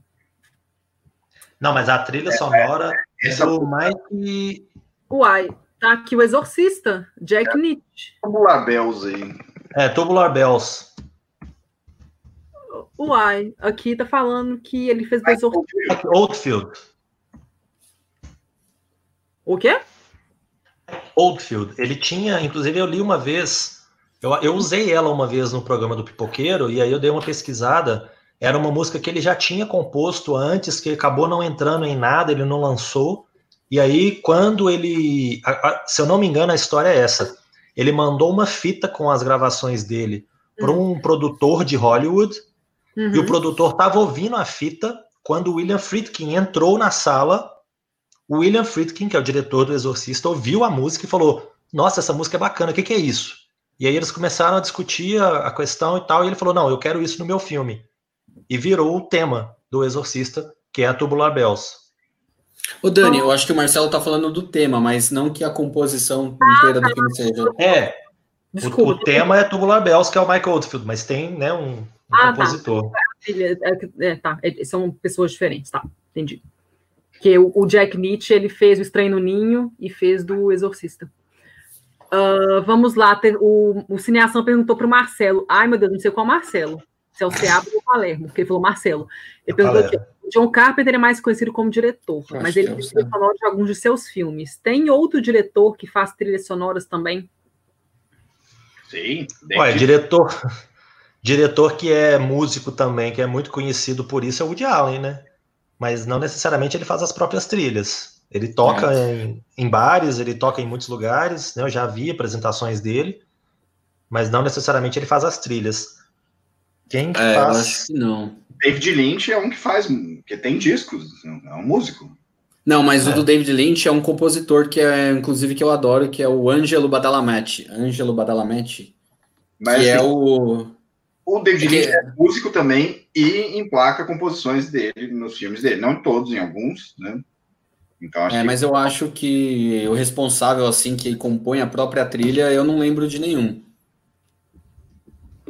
É muita resposta, né? É, eu tô pensando aqui no... Eu sei que tem o Xavier Dolan, que ele faz tudo, assim, mas trilha eu acho que ele não faz, não. É, acho que trilha... Ele é famoso, assim, por fazer trilhas, assim, mas são trilhas de pré, músicas já pré-existentes. Isso, faz... tipo Tarantino. É, ele faz uma seleção muito boa, mas ele não compõe. Eu acho que ele já compôs, eu já eu li já que ele compôs uma música para Celine Dion, mas ela não gravou por algum motivo. Então, é, é, é, mas ele é meio ele é meio prodígio, né? Nossa, meio, velho. Cara, em 30 anos tem, o cara já fez tudo, assim, né? Tomar no cu, velho. Dá errado. É, ele tá aqui na minha lista, vou falar dele. É, não, é, na hora que você colocou, é, eu não vou falar não, mas quando você colocou esse filme, eu falei, não, esqueci desse filme, que raiva. Não, isso acontece. Eu vi outros filmes aí, eu falei, puta, esqueci desse. Nossa, aquela cena. Não, e aqui, uma coisa que eu acho que é importante a gente reforçar aqui também. A gente está falando muito do Tarantino, Só que o Tarantino é um cara que sempre admite que ele bebe muito em fontes né, terceiras. Sim. Então, acho que um cara que chegou bem antes do Tarantino e que organizava e organiza trilhas muito legais é o Scorsese. Né? Tem muitas trilhas muito legais. A trilha Sim, do, do Bons Companheiros, por exemplo, aquela cena da, da, tocando Leila, só o final do Leila no piano, com a, com a polícia né, dando batida nas casas todas, aquela cena é fantástica. A, a trilha do, do Infiltrados é muito legal, com aquela música irlandesa tocando. Muito boa. Uh, Shipping Up to Boston. É fantástica. O, o, Scorsese tem muitas trilhas muito interessantes. Ele é fã número um de Gimme Shelter, dos Stones, né? Tem três filmes dele que tocam Gimme Shelter na trilha. Tem a trilha do Cassino também, é muito bacana. Então Acho são os três filmes. Tem uma trilha de um irlandês. Acho que a Karen. Que ela gosta o, muito do irlandês. O irlandês tem uma música, a música que tem no, no começo, no meio e no fim, que é In the Still of the Night, né? The Settings, que é muito legal também. O filme começa, toca no meio e depois termina com In the Still of the Night, que é bem legal. É isso. É, não... um documentário sobre música também, né? Sobre banda. Sim. Blues. É, ele, ele dirigiu. A minha, a minha primeira colaboração com cinema de boteco foi num especial que o Túlio sugeriu. Eu tinha conhecido o Túlio há pouco tempo e ele falou que ia, ia fazer um especial para cobrir toda a carreira do Scorsese. E todo mundo que já era do cinema de boteco já tinha pegado os filmes mais bacanas, mais né, badalados. E na hora que eu vi, tava sobrando o último concerto de rock. Que é The Band, The Last Waltz, que eu acho fantástico. Sensacional. Aí eu, foi o foi meu primeiro texto publicado no cinema de boteco, foi a crítica de The Last Waltz, que eu vi de novo outro dia, inclusive, que é fantástico. Gente, vamos falar aqui, porque a Eide aqui sugeriu para a gente falar de musicais. Que ela comentou que ela gosta muito de Sing in the Rain, Cantando na Chuva, né? Mulan Rouge, Chicago e La La Land. Vocês têm musicais favoritos que vocês gostam muito? Sim. Eu gosto muito do Cantando na Chuva. Eu achei fantástico. Eu tinha, eu tinha, confesso que eu tinha uma certa birra, porque musical não é um, assim, um gênero favorito, apesar de eu não discriminar ninguém mas eu não tinha assim uma predileção por musicais. E o dia que eu resolvi assistir direito, sentar e ver do início ao fim, o que a gente vê, né, às vezes um pedacinho aqui, um pedacinho ali, mas o dia que eu coloquei ele para assistir, que eu falei, nossa, que filme fantástico. Ele tem cenas assim, aquelas a, a cena da dança do Make Them, Make Them Laugh, que o Donald O'Connor sobe na parede, desce, tentou 300 vezes, né? Depois você lê os bastidores. Ele tentava cair no chão, tentava cair no chão. O Gene Kelly com febre, gravando, né, passando mal. Mas o filme é fantástico, lindo. Pena que a música Singing in the Rain já tinha sido lançada mais de 10 anos antes, então não pôde concorrer a Oscar nem nada. Mas é uma trilha fantástica. Ó, eu, eu citaria aqui os Sete Noivas para Sete Irmãos, que também é do mesmo diretor de Cantando na Chuva, e que, assim, é, é, brilhantismo musical. Eles pegam um cantor de ópera para ser o, o, personagem principal desse musical, e assim, é só fantástico. Tudo que eu posso dizer. Ah, eu, eu adoro os musicais, inclusive gosto de todos esses que a Ed citou. Gosto dos musicais modernos. É, Moulin Rouge está na minha lista de trilhas preferidas, porque eu acho que a trilha de Moulin Rouge é um negócio muito doido. Eu lembro que é um filme que me marcou, porque eu era, sei lá, adolescente, eu estava começando a gostar de cinema, e era uma música que estava bombando porque tinha a Cristina Aguilera tal, era uma a música em Burlesque? E o Marcelo travou. Travou coçando o suvacão ali. Dá para ele aqui, ó, um salompas. Ele destrava. Ih, Marcelo, travou. Peraí, vou tirar ele aqui e colocar ele de novo. Peraí. Pronto, Marcelo, pronto. Continua falando aí, que você travou.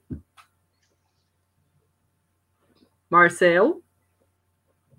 É. Agora eu tô fora. Ih, ela, citou, ela citou Mulan Rouge aí também, né? Ela citou, é, ela falou de Mulan Rouge, falou de La La Land, falou de Chicago. É, o Mulan Rouge ele faz uma coisa Dani? muito legal, que é colocar as músicas numa outra situação, né? Mas vai lá, Palermo, você voltou. Foi, foi, pra falar. É que você travou. Pô, cai, gente, desculpa aí. Então, tava falando de Moulin Rouge, que foi um filme que me marcou bastante. E a trilha dele eu acho fantástica, assim, porque eles misturam David Bowie, Madonna, Nirvana, Elton John e, e absurdamente aquilo fica muito bom, assim, a, a, maneira como eles criaram tudo aquilo é genial. É uma homenagem também à cultura pop, aos musicais. E eu acho foda. E gosto muito de Chicago também, que é também uma homenagem aos musicais do Bob Fosse. E gosto de La La Land, que por si também é uma homenagem a todos esses musicais mais antigos, como Cantando na Chuva, Os Guarda-Chuvas do Amor. E eu gosto muito de musicais. É, e antes da trilha do antes da trilha do Mulan Rouge teve aí Romeu e Julieta, né, também, que era uma trilha muito bacana. Turma, né? O Romeu que tinha é, tinha Love Me, Love Me. É uma trilha muito Sim. grudenta no bom sentido, né? Que ela gruda em você e ela é legal, então você fica ouvindo um bom tempo. Tem umas trilhas que são bem legais. Essas trilhas dos anos 90 tem aí o lugar chamado Notting Hill, que tem uma trilha muito bacana. O Segundas Intenções tem uma, uma trilha muito legal. Tem uns filmes bem legais aí. É, um musical que eu gosto muito, só voltando rapidamente dos musicais, que ele é mais recente, né? Tipo, cinco anos já, é o mesmo Se Nada Der Certo. Que tem a Kira Knightley, o Mark Ruffalo, que é o diretor. Vocês são do diretor? Ah, que ele ganhou o Oscar de canção original em 2009. Por aquele... É o do Once? O quê? É o diretor do Once? Isso, é o diretor do Once, isso. Apenas uma que vez. É o, ele fez um filme também do que tá na Netflix, que é o Sing Street, que é Sim. muito legal também.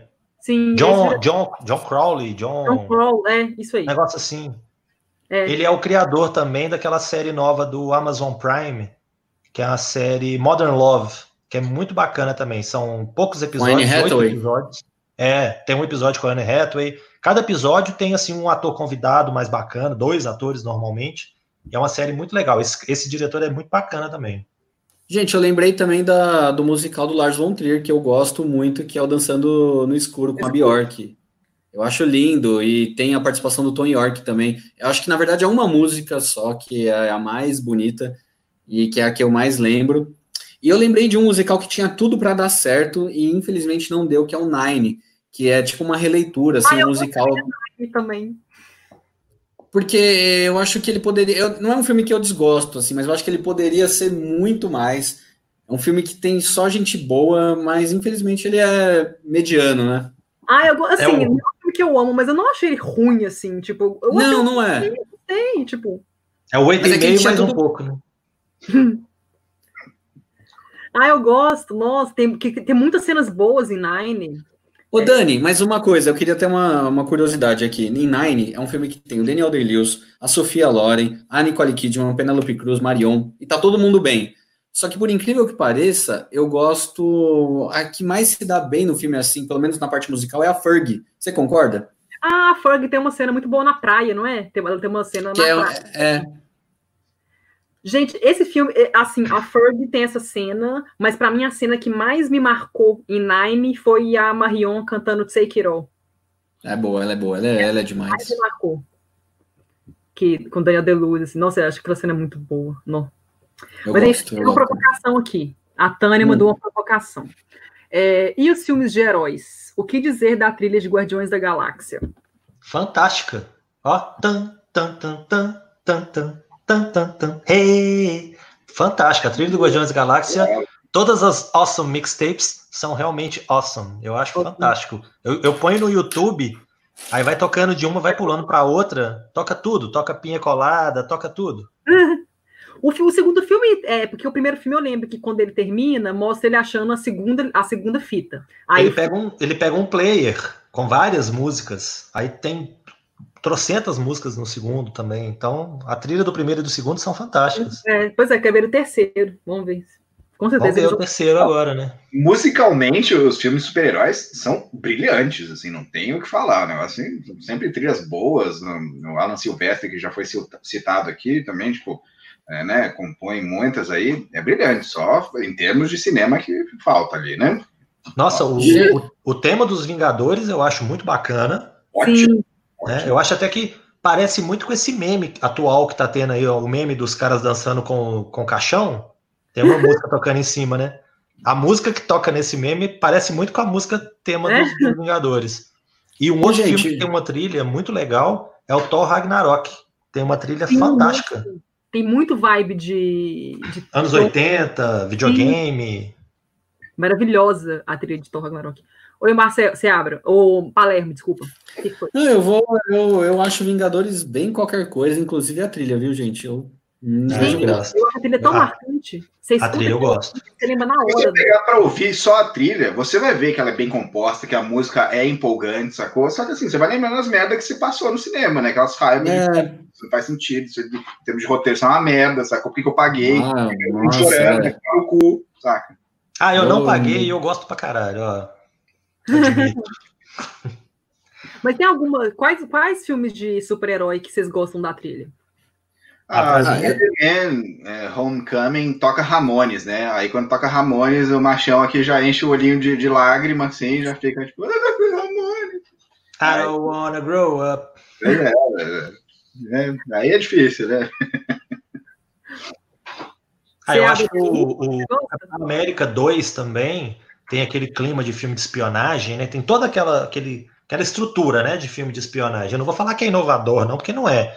Mas eu gosto, assim. Eu acho que ele é bem composto, bem montado e tal. E tem uma trilha também interessante. Eu acho que o Vingadores, o tema principal, o Thor Ragnarok e o Capitão América 2, o Soldado Invernal, tem umas trilhas bem legais. E o Palermo, tá pensando aí? Ah, eu fico com. Eu tava pensando, eu fico com os Batmans tanto do Tim Burton quanto do Nolan.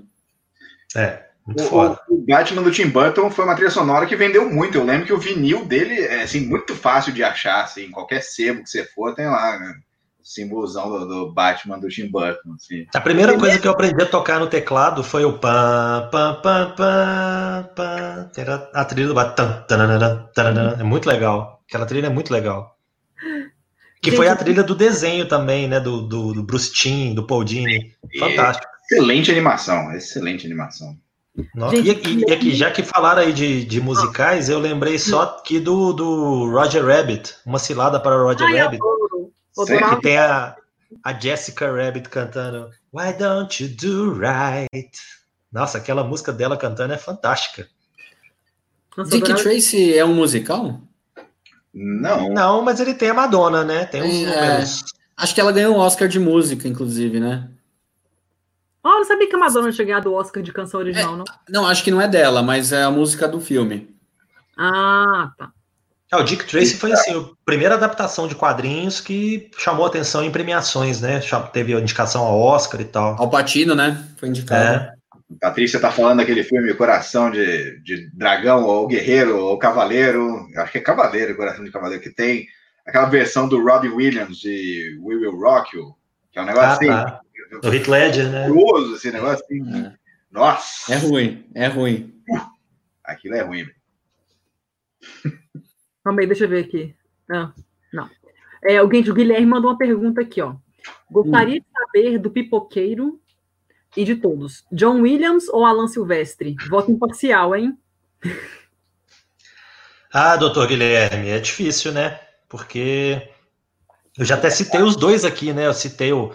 Pô, John Williams é foda, né? Incontestável. O Alan Silvestre tem coisas muito legais. O Alan Silvestre já tem o nome dele marcado aí. Mas o John Williams, pô, você pensa em Indiana Jones, Star Wars, Jurassic Park, Lista de Schindler, vários outros aí que a gente já lembrou, já pensou. Não tem como você contrastar o John Williams com ninguém, né? O lugar é dele pronto. Então. É, pois é, o Alan Silvestre tem, muita, tem muitas trilhas, né? Tem um Forrest Gump, Rápido e Mortal. Não é, tem muito filme, nem sabia que tinha esse tanto de filme. Nunca tinha nem. Ó, a música, aquela musiquinha do. O tema do Forrest Gump com a folhinha voando no, né, no, no ar e tal, no começo e no final do filme, aquela, aquele tema emociona, né? É, um, é uma música fantástica. Uhum. O Back to the Future é dele também, né? Também, né? Então.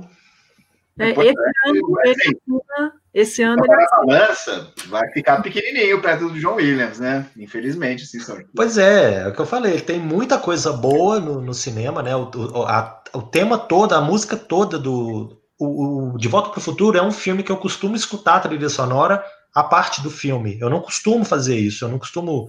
Eu gosto das trilhas muito, muito inseridas nas cenas que elas aparecem. Mas o tema do, do De Volta para o Futuro, além da música, na música pop, né, tema, que é do Here Release the Lose, The Power of Love e, e, Back in Time e outras, tem muita música legal. Mas o Alan Silvestre realmente é muito foda. É, esse ano ele vai assinar a trilha sonora da nova versão de Convenção das Bruxas, que é dirigida pelo Robert Zemeckis, e tem o elenco a Anne Hathaway, que faz a Angélica Houston desse ano. Legal. E é o Alan Silvestre que assina a trilha sonora. Eu não sabia. Vocês acham que o momento vai acabar essa onda de remakes ou vai ficar isso para sempre, assim, refazendo? Nunca vai acabar. Vai, vai acabar, vai acabar. Se Deus quiser. Esse ano, falando musical, vai ter remake de Amor Sublime Amor, que é do Steven Spielberg. Só porque é do Steven Spielberg, eu. Não, não, acho uma bosta também, acho, acho ridículo fazer. Tem músicas, o original tem músicas boas, né? I want to live in America, né? Tem umas. Sim, é, essa cena é sensacional, ah. o pessoal dançando, né, em cima do prédio, é. com os imigrantes, né? Não, mas eu confio, eu, eu confio no Spielberg. Eu também. Como é o Spielberg, eu tenho um. Vai lá. O cara fez, não, pode. Depois que ele me impressionou com o jogador número um, eu vi o ser jogador número um, eu fiquei assim, nossa, esse filme vai ser. Como é que é? Eu adorei o jogador número um. Nossa. Eu também. Eu fiz um programa do Pipoqueiro com a trilha dele, inclusive. É muito bom o jogador número um. Não, gente, a trilha gente, dele é muito boa. O Spielberg, ele tem moral, vai. O cara fez Sim. a cor púrpura, o cara fez tubarão, o cara, ele Sim. pode. Ele pode fazer o que ele quiser já.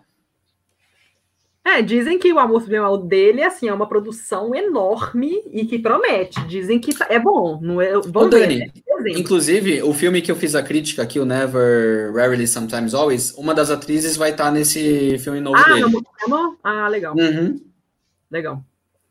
Gente, falando, já que eu tô falando de fim de ano, do Oscar, vocês acham que, assim, né, se a gente pegar aqui os últimos vencedores da categoria de trilha sonora, né, não é de canção hum. original, é sonora, esse ano foi Coringa, ano passado foi Pantera Negra, antes de Pantera Negra foi A Forma da Água, antes de Forma da Água foi Lala Land, e antes de Lala Land foi Os Oito Odiados. Foram os últimos cinco vencedores do Oscar de melhor canção original. É, melhor canção não, melhor trilha sonora original. Vocês acham que a, a, qualidade das trilhas sonoras tem se mantido ou já foram melhores? Opinião de vocês. Eu acho eu acho que sim, eu acho que tem se mantido sim. Apesar de eu achar que o, um dos compositores que ganhou, por exemplo, da Forma d'Água, se eu não me engano, é o francês Alexander Desplat, não sei se é essa a pronúncia. Eu acho ele um pouco superestimado, assim. Eu acho ele bom, mas eu não acho ele tudo isso. Todo ano ele tá lá sendo indicado de novo. Eu acho que ele é bom, mas não é tudo isso, não. Mas as trilhas, por exemplo, de La La Land e Oito Odiados eu acho maravilhosa e então eu acho que sim, vem se mantendo sim. E você, Lucas? Ah, acredito que sim. Acho que em outros âmbitos, como nos videogames, a, a trilha sonora só, só, evolui. Acho que o cinema, pelo menos, se mantém. Não, não acho que caiu, não acho que assim. Mesmo tendo filmes que assim, é só tipo, não, vou escolher músicas que já foram feitas. No, normalmente, quando o filme é bom, quando né, o diretor é aclamado, são boas, então não, não acho que vem caindo, não. E você, se abra? É, eu acho que assim, o, o Palermo citou aí o, o Desplat, eu acho que tem alguns compositores que em alguns filmes eles ficam meio mais do mesmo, né? Então, às vezes você escuta a trilha ali, não, não foge muito do que você já conhecia, do que já esperava, mas é igual a atuação. Tem algumas atuações que às vezes você fala assim, ah, aquele cara estava ali atuando no piloto automático mas às vezes ele encontra um papel que o piloto automático dele casa com o papel, né? O caso do Nicolas Cage, que ele às vezes ele tá completamente louco num filme, mas num outro filme assim pontual ele encontra um, digamos ali uma, uma essência ali, uma, uma vibe que ele consegue encaixar. E a trilha sonora eu acho que vai muito por isso também. Tem algumas trilhas do, do próprio Alexander Desplat, do, do, sei lá, do Michael Giacchino, de alguns, de alguns compositores, que em alguns filmes elas passam batido, você fala, ah, beleza. Mas em alguns, tipo assim, Michael Giacchino, por exemplo, no Incríveis, eu acho fantástica a trilha dele. Então tem algumas, tem alguns encontros assim de trilha com filme que funcionam muito bem. E até por isso que muitas vezes eu não, eu não tenho costume de escutar a trilha só, só a música, né, no computador, trabalhando, alguma coisa assim. Eu, eu gosto de assistir mais é no filme mesmo, porque casa com, com aquele ambiente todo, com aquela ambientação toda. Então, eu acho que tem se mantido sim. A gente tem alguns exemplos bem interessantes que a gente já citou aqui. E bom, vão ter, assim, de cinco categorias, de, de, cinco indicados por categoria, às vezes você tem um ou outro que acaba enchendo o lugar ali. Mas pelo menos uns dois ou três são bons destaques. É, vocês falaram do Alexandre Desplat, ele falou aqui, é, outro, é, é, falou que não, trilhas sonoras que ele fez recentes, né? Ele teve ano passado Adoráveis Mulheres, O Oficial e o Espião, do Roman Polanski, é, é, A Forma da Água, Ilha dos Cachorros, né? Ele compõe muito as trilhas do Wes Anderson, Anderson. né? Esse que está fazendo aniversário hoje, inclusive, 51 anos. O? Wes Anderson. Wes Anderson. Ah, tá. Ah, tá. Wes Anderson. Ah, é? Aliás, ah, muita gente legal fez aniversário essa semana, hein, gente? Uma Thurman, Daniel Day-Lewis, Michelle Pfeiffer, é... Penélope Cruz. Kristen Dunst também. Sério? Teve mais gente. Alpatino. Ah, galera. É, o Alpatino fez. Taurinos. Alpatino gente, fez só... 80 anos. 80 anos. Nossa, ele tem 80 anos, não parece, não. Ele é velhinho, gente. Ah, não, ele é velhinho. Eu não falei que ele era velhinho assim, não. Eu achava que ele tinha uns 70. Ah. Pô, Dani. o cara tá derretendo. Parece que ficaram no micro-ondas ali, velho. Gente, não, o, que, o, que, a Dani quer dizer é que ela pegava. É isso que ela quer dizer. Não, não e ele é Alpatino? Não, e falando no Alpatino, tem aquela grande cena de, de tango, né? Do perfume de mulher. Eu, eu pegava o Alpatino, tá? Ah, pois é, é, Ele é muito não, eu queria só fazer. O Guilherme comentou uma coisa assim, muito fora aqui do, da, da conversa, mas que eu achei engraçado. Se a gente consegue entender ou explicar a razão da Jennifer Lawrence ter dois Oscars. Interpretar mexendo só a sobrancelha é a nova tendência de sucesso? Ela tem só um Oscar, gente. Mas ela tem eu só um Oscar. Que, eu acho que não, Dani. Jennifer não. Lawrence tem um Oscar só. É só o lado bom da vida, ué. É só o lado bom da vida. Ela foi ela indicada. Foi indicada pelo foi Inverno da Alma. Da alma. É. Ah. E, por... e, ela tá muito bem. Não, e, por. De 2015. Tem aquele, aquele outro, é, jogada de. Não, Trapaça ela foi indicada. Ela acabou Trapaça, ela foi indicada. da Cris Curivante. E teve aquele outro que é mais ruinzinho, que é do. Ela David faz o rodo, né? Que ela cria o rodo. Que ela cria o rodo. Não, Joy, nossa, esse Joy. é horrível. Bem Ele fraco. É horroroso. horroroso. Mas, mas enfim, desculpa, desculpa. Foi um só. Não, mas o lado bom da vida, para mim, também não tem nada que salve ali, nem o Deniro. Não, não, não, não. Nossa, é um filme que, assim, quando eu vi, eu falei, por que estão falando desse filme, assim? Tipo... Quando eu penso que ela tirou o Oscar da Emanuele Rivá em Amor, eu fico bravo. Não, aquele ano, para mim, todas as indicadas tinham atuações mais marcantes que a dela. Era a Jessica Chastain, por A Hora Mais Escura, Emmanuel Rivard, a. Quem mais que tinha, gente? Nossa. Não, é. Mas todo mundo tinha atuações marcantes. Mas só que era, era Harvey Weinstein fazendo campanha, e ele sabia fazer campanha. Ela era a queridinha do ano. Então teve várias coisas a favor dela. O Inverno da Alma, ela antes, né? Inverno da Alma tá fantástica, mas ela concorreu junto com a Natalie Portman. Ela não tinha chance nenhuma É. Mas vamos lá, alguém que perguntou aqui. Ai, meu Até Deus. no, no, Mother lá, que, que não, não exigia muito, né, em termos de atuação, assim, pelo menos eu acho que não exigia muito. Então, tem umas horas que você fala assim, só não, não compro não aqui. Gente, o Márcio pergunta aqui, ó. Vocês acham as trilhas dos anos 80, como Marcha Imperial, Gremlins e outros, a melhor década? É marcante, né? Eu acho bem marcante né? Tem muito, muito filme. É, é o Joe Dante tem umas trilhas muito legais, né? Os filmes do Joe Dante, do, do, ele citou Gremlins aí, tem umas coisas bem legais. Os Gremlins cantando New York, New York é fantástico. É, pensando Não, no George Moroder também. O que é, Nos anos 80, né, é, eles compõem uma, uma década musical onde é, havia assim, muita liberdade e o pop não era uma coisa enlatada, né? O pop ele era diversificado, então é, tocava-se muitas coisas diferentes e, e, artistas iam atrás de coisas diferentes, não tinha tipo uma uhum. direção como a gente vem vendo desde os anos 90, assim. Então, talvez é difícil falar, né? Melhor década, melhor Hum, tem muita música boa, mas eu também não gosto de falar melhor, não. Tem muita trilha é, boa. Eu, eu, acho que na década de 80 a gente começou a ter umas trilhas mais cuidadas, mais pensadas, assim, mais, mais lançadas para vender disco e tudo, porque igual acho que foi o Siqueira que falou, né, mais cedo, que teve aquele boom e aí eles começaram a aproveitar esse filão para tentar assim, como que a gente pode ganhar mais dinheiro com o filme, vendendo disco, né? Então assim, às vezes as coisas têm um, um fundo mais cínico, um fundo mais monetário, mas acaba se criando coisas bacanas, né? A indústria cultural tem que renovar, senão acaba. Então, aquela velha disputa entre os apocalípticos e os integrados, né? Todo mundo estuda isso na faculdade. Então, você tem que ter uma renovação, e aí a trilha entra muito nesse, nesse ponto. Então, você vai, você vai fazer assim, um levantamento de músicas marcantes dos anos 70 de filmes. Você tem The Windmills of, Your of the Mind, lá do Thomas Crown Affair. Você tem o Cincinnati Kid, do Ray Charles, da Mesa do Diabo. Você tem algumas músicas, temas muito legais.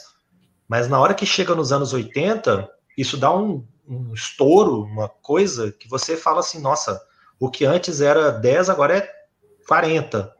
Então a coisa realmente deu uma explosão nos anos 80. Eu, eu acho que ainda é. E é um ano assim. Você tem a, a, a, o tema do rock, por exemplo, é da década de 70, que é Gonna Fly Now, né, do Bill Conte. Mas aí na década de 80 você já tem o Eye of the Tiger, que também é, é bem marcante, bem legal. Então você começa assim, para cada música legal que você lembra dos anos 70, você tem 4, 5 que você lembra dos anos 80. Aí você tem o John Hughes, que começou a dirigir, começou a, né, os próprios filmes, os próprios roteiros. Você tem o Cameron Crowe, que começou a dirigir ali em 88, 89, o Diga, Diga Qualquer Coisa, Diga, Say Anything, que é aquele filme do John Cusack, que tem a, a trilha sonora com a música do, do Peter Gabriel, que é muito bonito. Então você começa a ter uns nomes que começam a investir muito em trilha sonora. Eu acho que teve sim um destaque muito grande. É, você falou aí de renovação né, da, da indústria cultural, eu, eu, fico pensando nas, nas trilhas de hoje, porque eu acho que assim, hoje não vende mais disco, né? Ninguém vende disco físico, as pessoas baixam música e quando baixam, né? Porque nos Estados Unidos acho que eles têm o costume e o hábito de baixar música. Mas a gente não baixa, não. A gente faz download legal mesmo, baixa do YouTube e tal, ou escuta no Spotify. Mas você acha que vocês acham que tem, vai ter algum. Tem, vai, ter alguma inovação? Se tiver, o que, que vai ser? Porque hoje em dia é muito diferente, né? A gente não compra mais disco para escutar a trilha do filme, a gente vai no Spotify e escuta. Eu, não... ah, eu acho que tudo se renova, né? Então, pô, a gente está numa década muito. Aliás, a gente está num período muito diferente, né? A gente está aqui em quarentena, então eu acho que isso vai afetar também a, o cinema e 2020 também é uma época de, digamos que a gente está entrando numa nova década. Sim. Então eu acho e torço para que o cinema mude, que a trilha sonora também, a música mude. Eu acho que a música, inclusive, nesses últimos anos, é, pelo menos assim como o Lucas falou na indústria pop, assim, está muito limitada. E eu torço para uma renovação e eu acho que vai ter, sim. Ai, tomara. é, eu acho que mesmo, que mesmo que não consigam vender mais trilha sonora, não, não fique sendo uma parte assim tão capitalista do negócio, né? Eu acho que a, a trilha continua sendo uma parte fundamental do filme. Então, ah, mesmo que não, não se ganhe tanto dinheiro mais com isso, continua sendo uma coisa que tem que se pensar a respeito. Então, ah, não, com então, certeza. Né? Vão lembrar do. Gente, eu morri de rir. O, a, Nasce uma Estrela tem tanta versão tanta versão daquela música do Lady Gaga, que eu já esqueci o nome, como é que chama? Shallow. Shallow. Tem versão forró. Tem... é, tem muita é, gente é ganhando é dinheiro, né? Aquela música. É bom dizer que o, o Nasce uma Estrela é um remake que tem músicas originais, né? Mas eu lembrei de uma última trilha sonora que talvez tenha feito um sucesso, não um sucesso estrondoso, mas que foi um certo sucesso, que é o Me Chame Pelo Seu Nome, tem ah. duas músicas que ficaram bastante conhecidas, que é Mystery of Love e Visions of Gideon, que é de um cantor chamado Sufjan Stevens, que é um cantor meio alternativo e que fez um certo sucesso até, né? Bem legal, é. A Mystery of Love é bem legal. Hum. Sim. O, o Seabra, perguntaram aqui para você, ó, cineação. Havia duas categorias de trilha sonora no Oscar: melhor trilha sonora drama e melhor trilha sonora comédia musical. Essa só dava Disney. Sabe dizer por que acabou essa última categoria? A razão específica eu não sei. Às vezes é porque estava muito demorado, né? Esse ano, por exemplo, a gente teve agora mesclaram as duas categorias de, de áudio, né? De som. Então, é. melhor efeitos sonoros, melhor montagem de som virou uma categoria só. Virou uma categoria Às, só. Às vezes é por questão de tempo, né? É para dar uma agilizada na, na cerimônia do Oscar, porque ficava muito chato, né? Quatro, cinco horas, sei lá quanto tempo que durava. Antigamente, eles estão tentando agilizar um pouquinho. É, então... A categoria de trilha mudou esse ano. Agora eles exigem quando é um filme original assim, tem que ser 80%, não, 60% da trilha tem que ser original, e se for um filme continuação, parte de uma franquia e tal, tem que ser 80% original, para ser elegível ao Oscar. É, senão fica só recalchutando a mesma trilha ali. É, fica mudando. Acabou, né? Igual Vingadores faz e tal. É. Calma aí que alguém fez alguma pergunta que eu queria perguntar para vocês. Ah, Poderoso Chefão ah. também. Tava esquecendo. Nino Rota, Sim, Carmine tá Coppola. Também queria citar o Randy Newman, o cara que compôs as trilhas de Toy Story, Monstros S.A., né, animação e trilha sonora de animação, principalmente Disney Pixar, um negócio assim que é diferente. Tem, né? uma, tem uma animação na minha lista. Divertidamente? Rei Leão, né? Rei Leão. Rei, ah, Leão, Rei Leão. Elton John, Tim Rice. Esse é Hans Zimmer. Excelente trilha sonora. Do Rei Leão? Ah, o Hans fez Rei Leão? Não sabia que era o Hans Zimmer. Eu só lembro da música do Can You Feel the Love. Pois é, as, as músicas são do, do Elton John e Tim Rice, né? Que ganhou o Oscar e tudo. Sim. Não, é, pode ir, Dani, manda a pergunta aí. Ah, é, a mandou aqui, ó. Quem já assistiu a uma, uma Beleza Fantástica? A trilha sonora é linda também. Deixa eu só pegar uma cerveja ali. Uma beleza fantástica. Mas já, já dei uma pesquisada aqui e me interessou. Tá na minha lista aí, Patrícia. Esse filme eu não, não conheço, de 2016. Também ah, não conheço. É, esse filme eu não. Esse eu não conhecia. Bom que vai para a lista aqui. Patrícia, obrigada pela dica. Ó, a, Karen, a Karen falou de Curtindo a Vida Doidado. É uma trilha sonora que eu não gosto mais. Eu não sei se é porque toca tanto, que todas as músicas desse filme parecem tanto que eu já enchi o saco, ou se é só porque, tipo, é, é mediano mesmo, assim. O que vocês acham, né? Eu, eu amo o Curso de Doidado, gente. Eu amo esse filme. Eu amo, amo. Mas a trilha sonora eu só lembro dele cantando Twist and Shout no meio das ruas de Nova York. É a única coisa da trilha que eu lembro. Eu gosto. Ah, e a, e a, e a música do, do diretor todo cagado lá com as roupas, o cachorro comeu as calças dele, e ele andando na rua, e a mulher para o ônibus escolar e fica tocando aquela música. Como é que chama aquela música? É. Vocês lembram daquela música? Você sabe qual que é, né? Aquela... Yellow também. Oh, Isso, yeah. essa aí. Uh. Essa é marcante, é. Não, mas eu amo esse filme, ele é muito bom.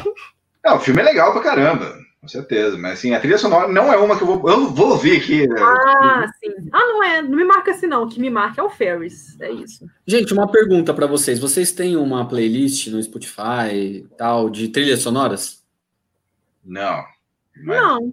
Deveria ter. Deveria Podemos fazer uma playlist, cinema de boteco. Gente, eu tenho uma que tem mais de, sei lá, tem muita música. Muita, muita, muita, muita. Oh, man... Qual que é? Deixa eu pegar o link aqui, eu posto. Qual que é o nome dessa trilha? Ah, é Soundtrack. Tá, o meu perfil é Mark Palermo, M-A-R-C Palermo. E aí tem lá, Soundtrack. E aí tem, cara, mais de oito horas de música lá. Muita música mesmo. E são músicas assim, que tá em filmes, né? Tem de tudo, de tudo. Ah, Soundtrack, achei. É Mark Palermo BR, né? Isso aí. Achei aqui. Vou, vou compartilhar aqui com o pessoal. Valeu. O Marcelo voltou. Ah, tá. Seabra voltou. Eu quero fazer uma pergunta para vocês, que é, antes da gente falar o top 5, né? Que a gente tá chegando na reta final. É, você, que vocês estão, tipo assim, meu Deus, quero que lance logo esse filme, que eu quero escutar a trilha desse filme. Eu posso começar, tem dois filmes que eu tô louca para ver a trilha. É o Duna, que é a trilha do Hans Zimmer, irmãos Ron e Russell Mael, que eles têm uma banda, eles são famosos, que, famosos assim, né? É uma banda dos anos 70, e eles que fizeram a trilha sonora do como musical, né? Para quem não sabe, é do Léo Carax, que e ele é estrelado pela Marion Cotillard e pelo Adam Driver. É um filme que ele um, um post falando que ele está 95% pronto, ou seja, ele ia para o Festival de Cannes, com certeza. Como o festival foi cancelado, né? Não vai ter mais esse ano. É, ou se eles vão acabar segurando para o ano que vem, não sei, ninguém sabe o que vai rolar mas é um filme que eu tô louca pra ver, e a trilha sonora dele é totalmente original. É um musical, e esse, essa dupla de irmãos dos Sparks que fizeram a trilha sonora. Então é Marionzinha e o Adam Driver cantando. Então tô louca pra ver. É, são as duas que eu tô bem. É. Vocês não tem nenhum, não? É, eu acho que o Duna, né, o, o Denis Villeneuve sempre tem uma trilha marcante, né? Eu acho que a trilha da chegada é muito legal. Maravilhosa. O Blade Runner tem uma trilha. Duna é uma trilha que eu tô. Inclusive, vocês acham que é interessante assistir ao Duna? Ó, Duna David Ah, é. Acho que não. Tô- Nossa. é, eu Porque tá- também. Tá disponível, né, na Netflix. Tem? Sério, o Badalamete, né? Só o Jodorowsky que gosta do Duna do David Lynch.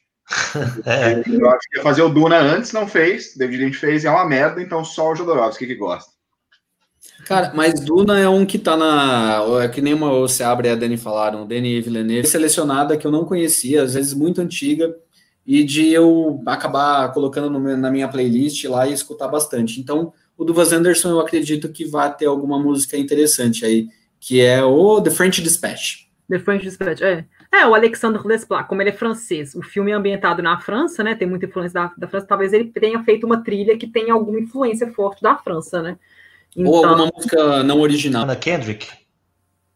hum, que é um filme- assisti. Você assistiu?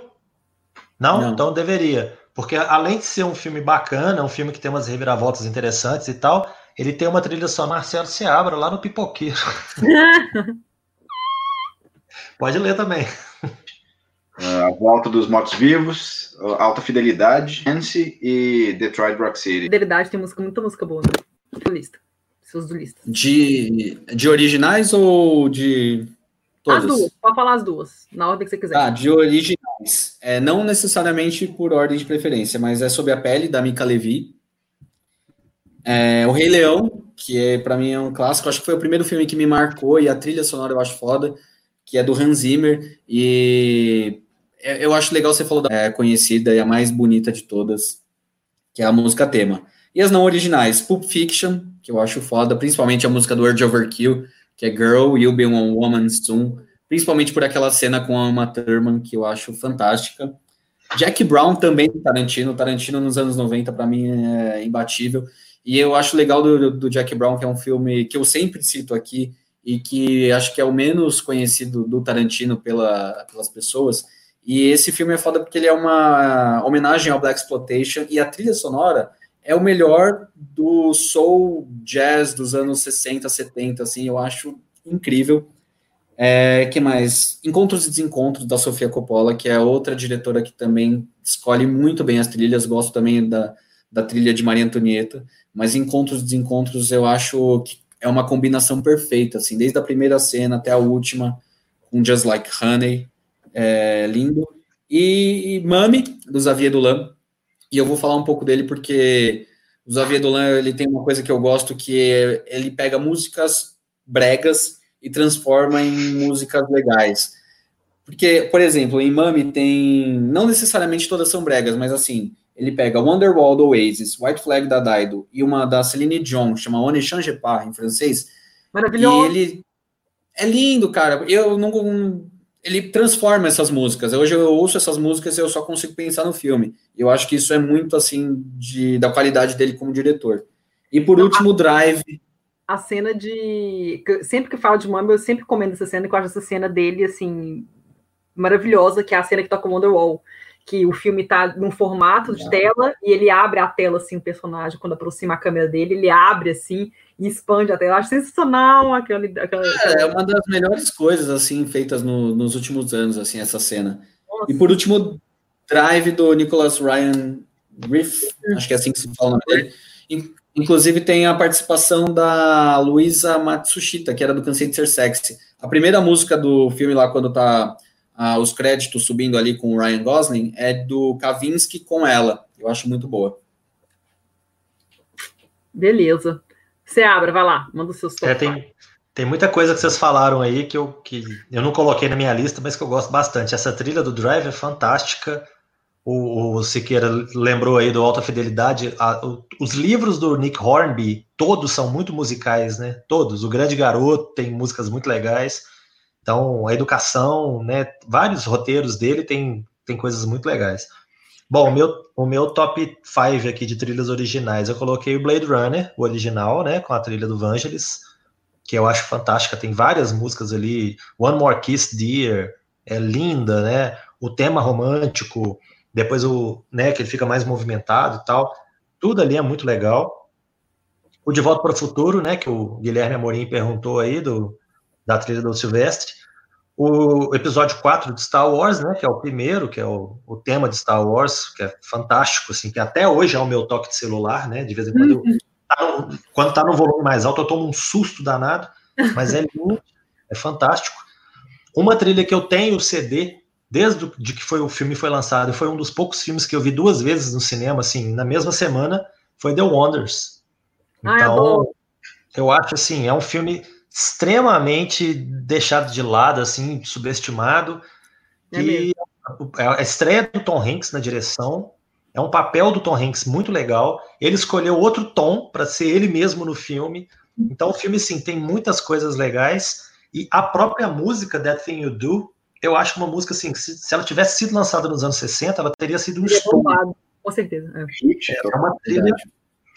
Tem, tem alguns filmes que a gente escuta a música e fala assim: ah, não, estão forçando a barra, né? No universo do filme ela funcionou, mas para fora aqui ela não funciona, não. E That Thing You Do é uma música que, não, assim, Funciona. eu acho fantástica. Então, a trilha toda. E eu acho muito legal, porque no universo do filme você tem outros personagens de outros ritmos. Você tem o Del Paxton, que toca um jazz, você tem as meninas que tocam aquelas músicas padrão, né, da Motown e tal. Então você tem, tem uma cantora lá, da Ian Dane. Então você tem uma música para cada perfil. Isso é muito legal. É, e... essa música, pelo menos, foi indicada ao Oscar. É, mas assim. Pelo menos, a, né? A apresentação deles no Oscar, por exemplo, foi ridícula. Foi uma apresentação assim, parecendo é. aqueles filmes mais horrorosos do anos, musical dos anos 40, sem, sem muito orçamento nem nada que o pessoal entrou, fez uma gracinha, fez uma dancinha e saiu do palco e acabou. A música durou Sério? um minuto. Eu achei assim, ó, apresentar. Tudo bem que a apresentação não vai influenciar no voto, porque o voto já está decidido. Mas foi horroroso, foi ridículo. Não fez jus ao filme. Os eu atores que... fizeram um reunion, você viu? Que eles fizeram Sim, reunion. eu vi, eles subiram no palco e tal, foi, foi muito bacana. Eu vi uns Tom três Hanks deles. Não, né? Hã? O Tom Hanks participou ou não? Não, não apareceu, não, eu não vi. Eu acho que assim, foi meio que um falou pro outro, e aí uns três deles se juntaram ali e apareceram no palco, cantaram. Quatro, não? Eu acho que faltou um. O, o baixista nunca falava nada, né, coitado? Então, ele não, não, participou. Mas o. Não, eu acho que quem não participou desse reencontro foi o Steven Zen, que era o Leonardo, que era o guitarrista. Os outros hum. três apareceram. O, o Jonathan. Tá é, o Lourinho. Lourinho. Ah, tá. É, o Ethan Embry, o Jonathan Shaik. É, eles foram, eu vi que eles, eles foram. Eles foram, é. E, e a última que eu coloquei aqui, que eu, que eu acabei comentando muito ano passando, foi o Nasce uma Estrela, que eu, eu gosto muito do filme, eu achei que o Bradley Cooper me surpreendeu bastante. Eu não, não gosto da, das músicas da, da Lady Gaga, não tem, assim, para mim não tem apelo nenhum, eu não, não gosto do estilo dela mas ela no filme canta pra caramba, eu gosto muito das músicas dela no filme. As músicas do Bradley Cooper como, como artista solo, né? Eu acho muito legal, como o Jackson lá, eu acho as músicas dele são todas músicas de rock mesmo, né? Que ele contratou o pessoal, ele contratou o filho do Willie Nelson, né? Para poder ajudar ele a, a representar um, cantor de rock e tal. Então eu achei uma trilha muito legal. E a trilha sonora o top 5 de trilhas sonoras de músicas pop reunidas aí, eu coloquei o Pulp Fiction, que já, vocês já comentaram aí, pô. O, eu acho que eu já gostava muito de, de Girl Will Be a Woman Soon do, do Neil Diamond, veio Word Overkill, fechou. Eu fiz, pra vocês terem uma ideia, eu fiz um trabalho de faculdade, que era um trabalho da disciplina de radiojornalismo, que eu fiz com a trilha sonora do Pulp Fiction. E aí, um ano atrás, ou dois anos atrás, eu refiz esse programa da forma completa, que antes era só uma amostra, como o programa do Pipoqueiro. Inclusive, esse, esse programa que eu fiz na faculdade era o embrião do programa do Pipoqueiro. Então, ele chamava Sobre Trilhas, que eu pegaria uma trilha sonora e destrincharia. E aí, depois, o programa do Pipoqueiro virou exatamente isso. E aí tem a trilha sonora do Reencontro, da Big Chill, que tem músicas fantásticas, que tem uma edição do programa do Pipoqueiro só com essa trilha. Forrest Gump. O Forrest Gump, ele tem tantas músicas, ele tem mais de 60 músicas fantásticas que tocam no filme, Aí, na hora de fazer o programa do Pipoqueiro, eu optei por fazer uma edição do Forrest Gump só com as músicas que não estão na trilha. Então, tem muita música que toca no filme que não tá na trilha. Tá na trilha. É, tem filme que é assim. Ele Você era tem... um CD duplo. Eu lembro que minha mãe tinha, assim, era um CD duplo. É eu tenho, é um CD duplo, eu tenho CD duplo. Vocês sabem que a, a mais boa. marcante do Forrest Gump é aquela uh, São Francisco. É a que eu mais lembro do, do Forrest. Não, mas tem muita coisa. A hora que eles estão, assim, Doors toca três músicas, né? A hora que eles estão chegando no, no, no, Vietnã de helicóptero, toca Fortunate Son do Creedence, tem, tem vários momentos marcantes. É né? A hora que ele, eles estão correndo, que o, que o Forrest está correndo, o pessoal está correndo atrás, sem saber por quê, toca Running on Empty do Jackson Brown, logo na sequência toca Fleetwood Mac, Go Your Own Way, nenhuma das duas tá na trilha. Então as duas eu coloquei no, nessa edição do programa do Pipoqueiro. Tem muita música foda. Um que eu não citei aqui até agora, mas, né, por besteira minha, os Commitments, Loucos pela Fama, fantástico, né? Um filme do Alan Parker, que é um grande diretor, diretor do, do Coração Satânico, né, entre outros, da vida da David Gale, a vida de David Gale. O Commitments tem uma trilha sonora muito legal, com os clássicos do soul norte-americano. Eles pegaram as músicas do Wilson Pickett, da Aretha Franklin, e fizeram umas versões novas, muito bacanas. E o Império dos Discos da Empire Records, que eu comentei aqui também, que tem uma trilha que é bem a cara dos anos 90 e que é muito legal, que eu recomendo. Eu tenho também o CD.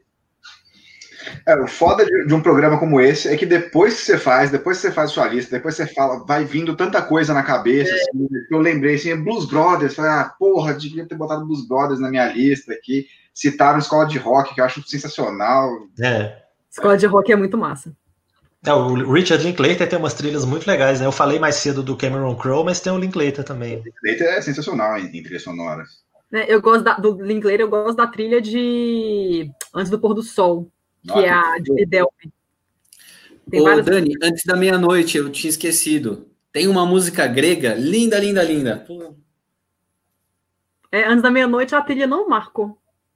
Dani, ouve essa música, é. chama Dia Enotango. Puta, é linda, é linda. Deixa aí, que eu coloquei. Ah, isso não dá música. Eu sei que é a música que abre. Eu gostei, eu gostei do comentário do Anderson ali, acho, acho sensato. Qual? Peraí. Põe aí, põe grande aí, põe grande aí.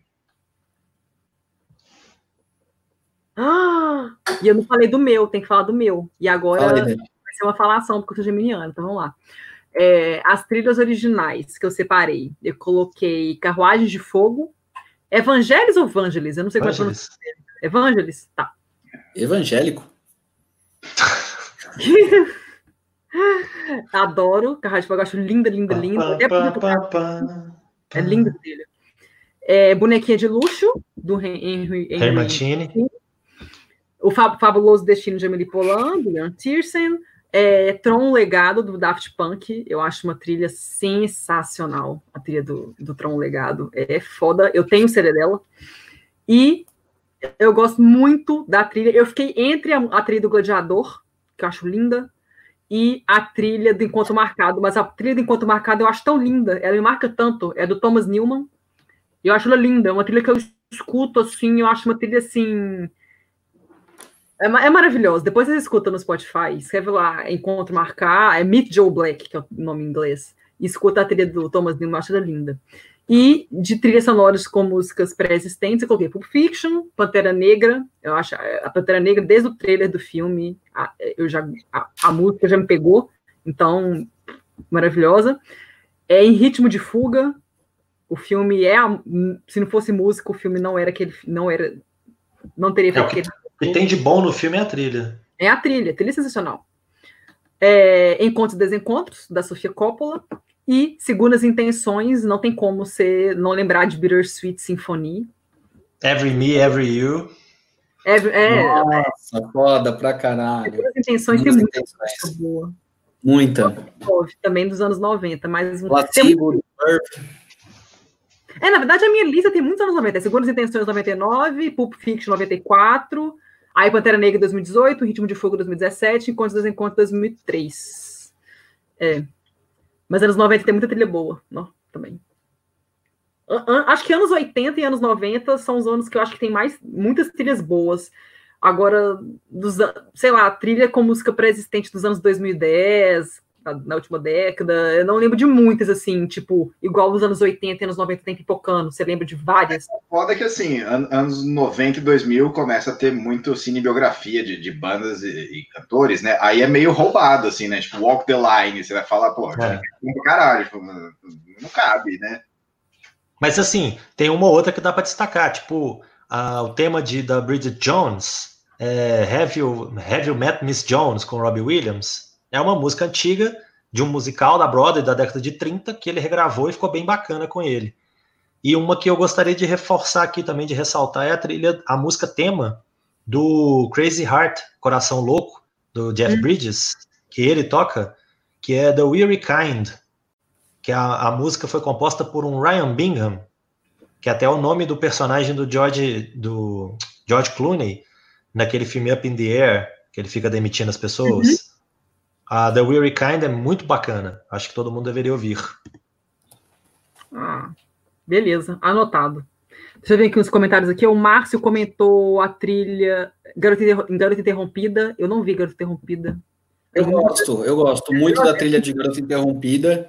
E tem uma música da Petula Clark, que é muito bonita, que é Downtown, que é muito antiga Downtown. e tem nesse filme.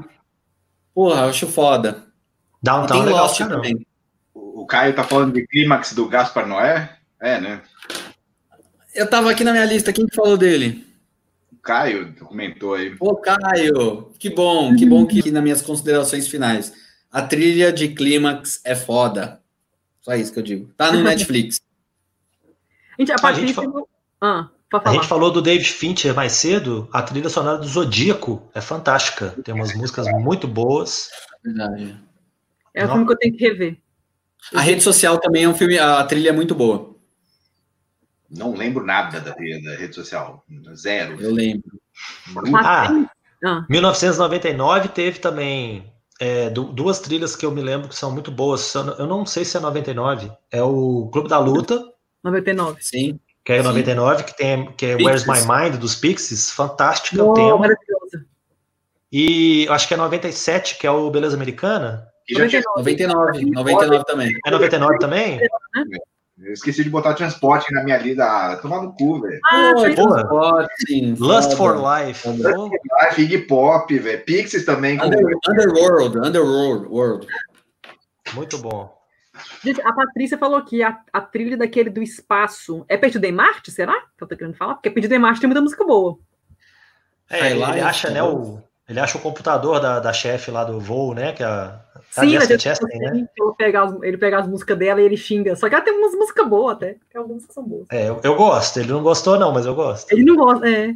Eu acho que é Perdido em Marte. Acho que o único filme de espaço de que tem músicas, assim, que. Eu acho que é Perdido em Marte mesmo. Não consigo lembrar de outro. O, rapidinho, só pra fechar aqui, o Márcio mandou uma música, mandou uma mensagem bonitinha, olha. Parabéns, vocês são o único canal do YouTube que responde a maioria das minhas perguntas. Meu coração para vocês. Boa noite. Ah. Oh, que fofo, Márcio. Obrigada. Ele sempre responde os nossos vídeos, as nossas, nossas enquetes aqui no YouTube, ele mal participa. Obrigada, Márcio. Eu Caio... eu, eu, tinha que ter aberto o canal do YouTube aqui para eu ver os comentários. Eu não estou vendo nada, só vejo o que vocês comentam. Então, é, tá, tá aqui no Live Comments. Tem live, tem o, o chat que aparece as perguntas. Ah, nossa. Você, Abra, você, você tem que voltar para cá mais vezes. Essa é a primeira vez, cara. É, Seja bem-vindo.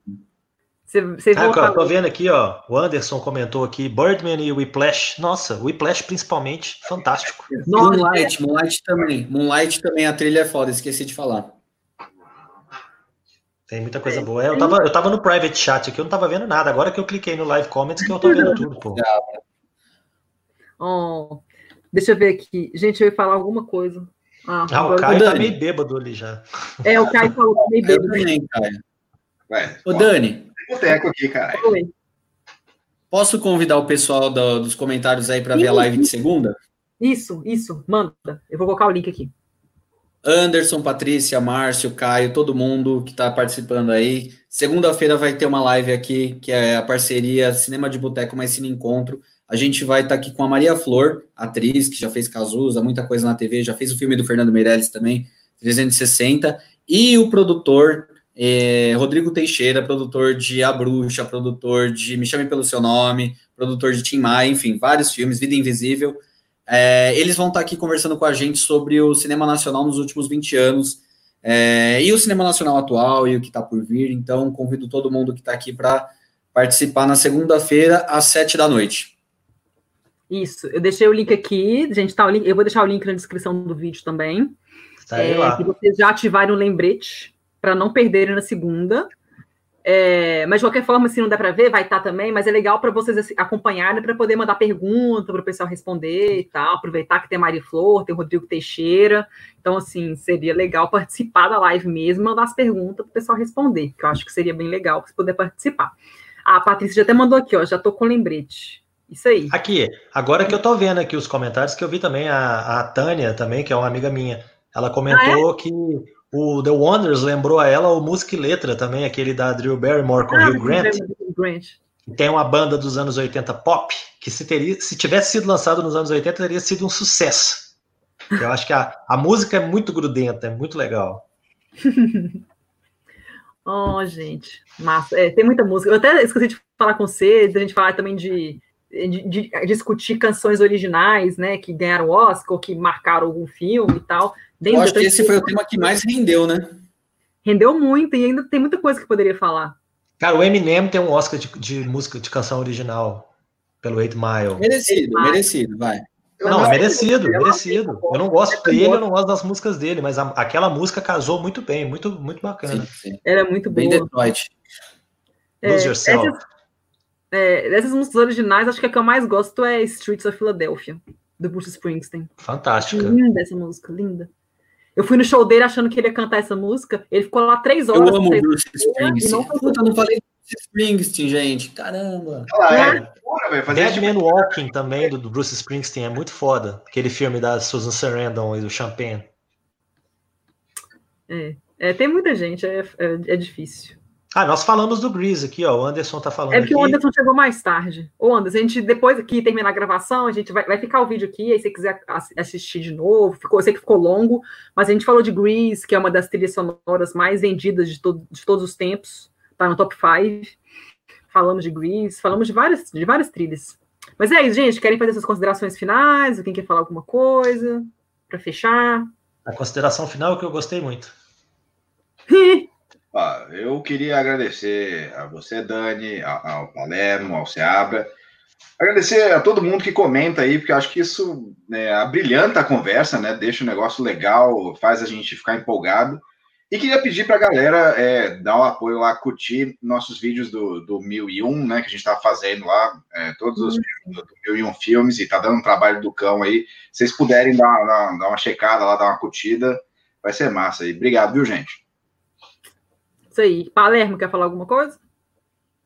Cara, queria agradecer, foi muito legal hoje. Já divulguei a live e tem vídeo meu no Cinema de Boteco lá falando do, do filme Never, Rarely, Sometimes Always, que é um filme novo aí. Tem um perfil no Instagram chamado Cinemador, com dois Os, que eu faço umas pequenas análises lá. E é isso, gente. Obrigado. Beijo. Aqui teve um, uma pessoa que comentou aqui, ó, Cineação que tem todos os podcasts do Cinema em Cena guardados, né? Bons tempos. Valeu pela, por acompanhar. Muito bom. Melhor site, ah, é. Cinema em Cena. Eu vou deixar o link para o blog do pro, pro Poqueiro, do Marcelo. Ah, é, não. Não deixem de ouvir os, as 48 edições do programa do Poqueiro. Dei aí um breve ato que está durando desde dezembro, mas estamos aí. Mas tem bastante edição lá para poder acompanhar. É o pipoqueiroceabra.com.br e mandar um beijo pro meu pai aqui, que está me acompanhando também. Ah, é seu pai? Aí, Doutor Kleber. Kleber. Beijo. E quem tá aqui, beijo pro meu garoto. E o pessoal tô assim, quem que é seu garoto, Kleber? Ah, meu menino. É porque, além do, além do Marcelo Seabra, tem Neves da Rocha. Então tá tudo aí, ó. Ah, entendi. Que bonitinho. Oh, que legal. Bacana. Legal. Então tá, gente, muito obrigada. Para quem está vendo aqui a transmissão, quem quiser escutar no Spotify, vai ficar no Spotify, nosso episódio 61. Amanhã já deve estar no Spotify. E é isso. Em breve a gente divulga qual vai ser o tema da próxima semana, que ainda não definimos, mas vamos divulgar e vamos ver o que a gente vai conversar. Vivo, É, a gente vai descobrir ainda, vamos, vamos lá, porque com, a gente é assim, a gente a gente durante o programa. Sim, é polêmico. O quê? Hã? Hã? Não, toca aí, toca o barco aí. Mas é isso, então tá, gente. Beijos, Valeu, obrigada gente. pela participação de todos aí. Até semana que vem. Você ouviu Papo de Boteco.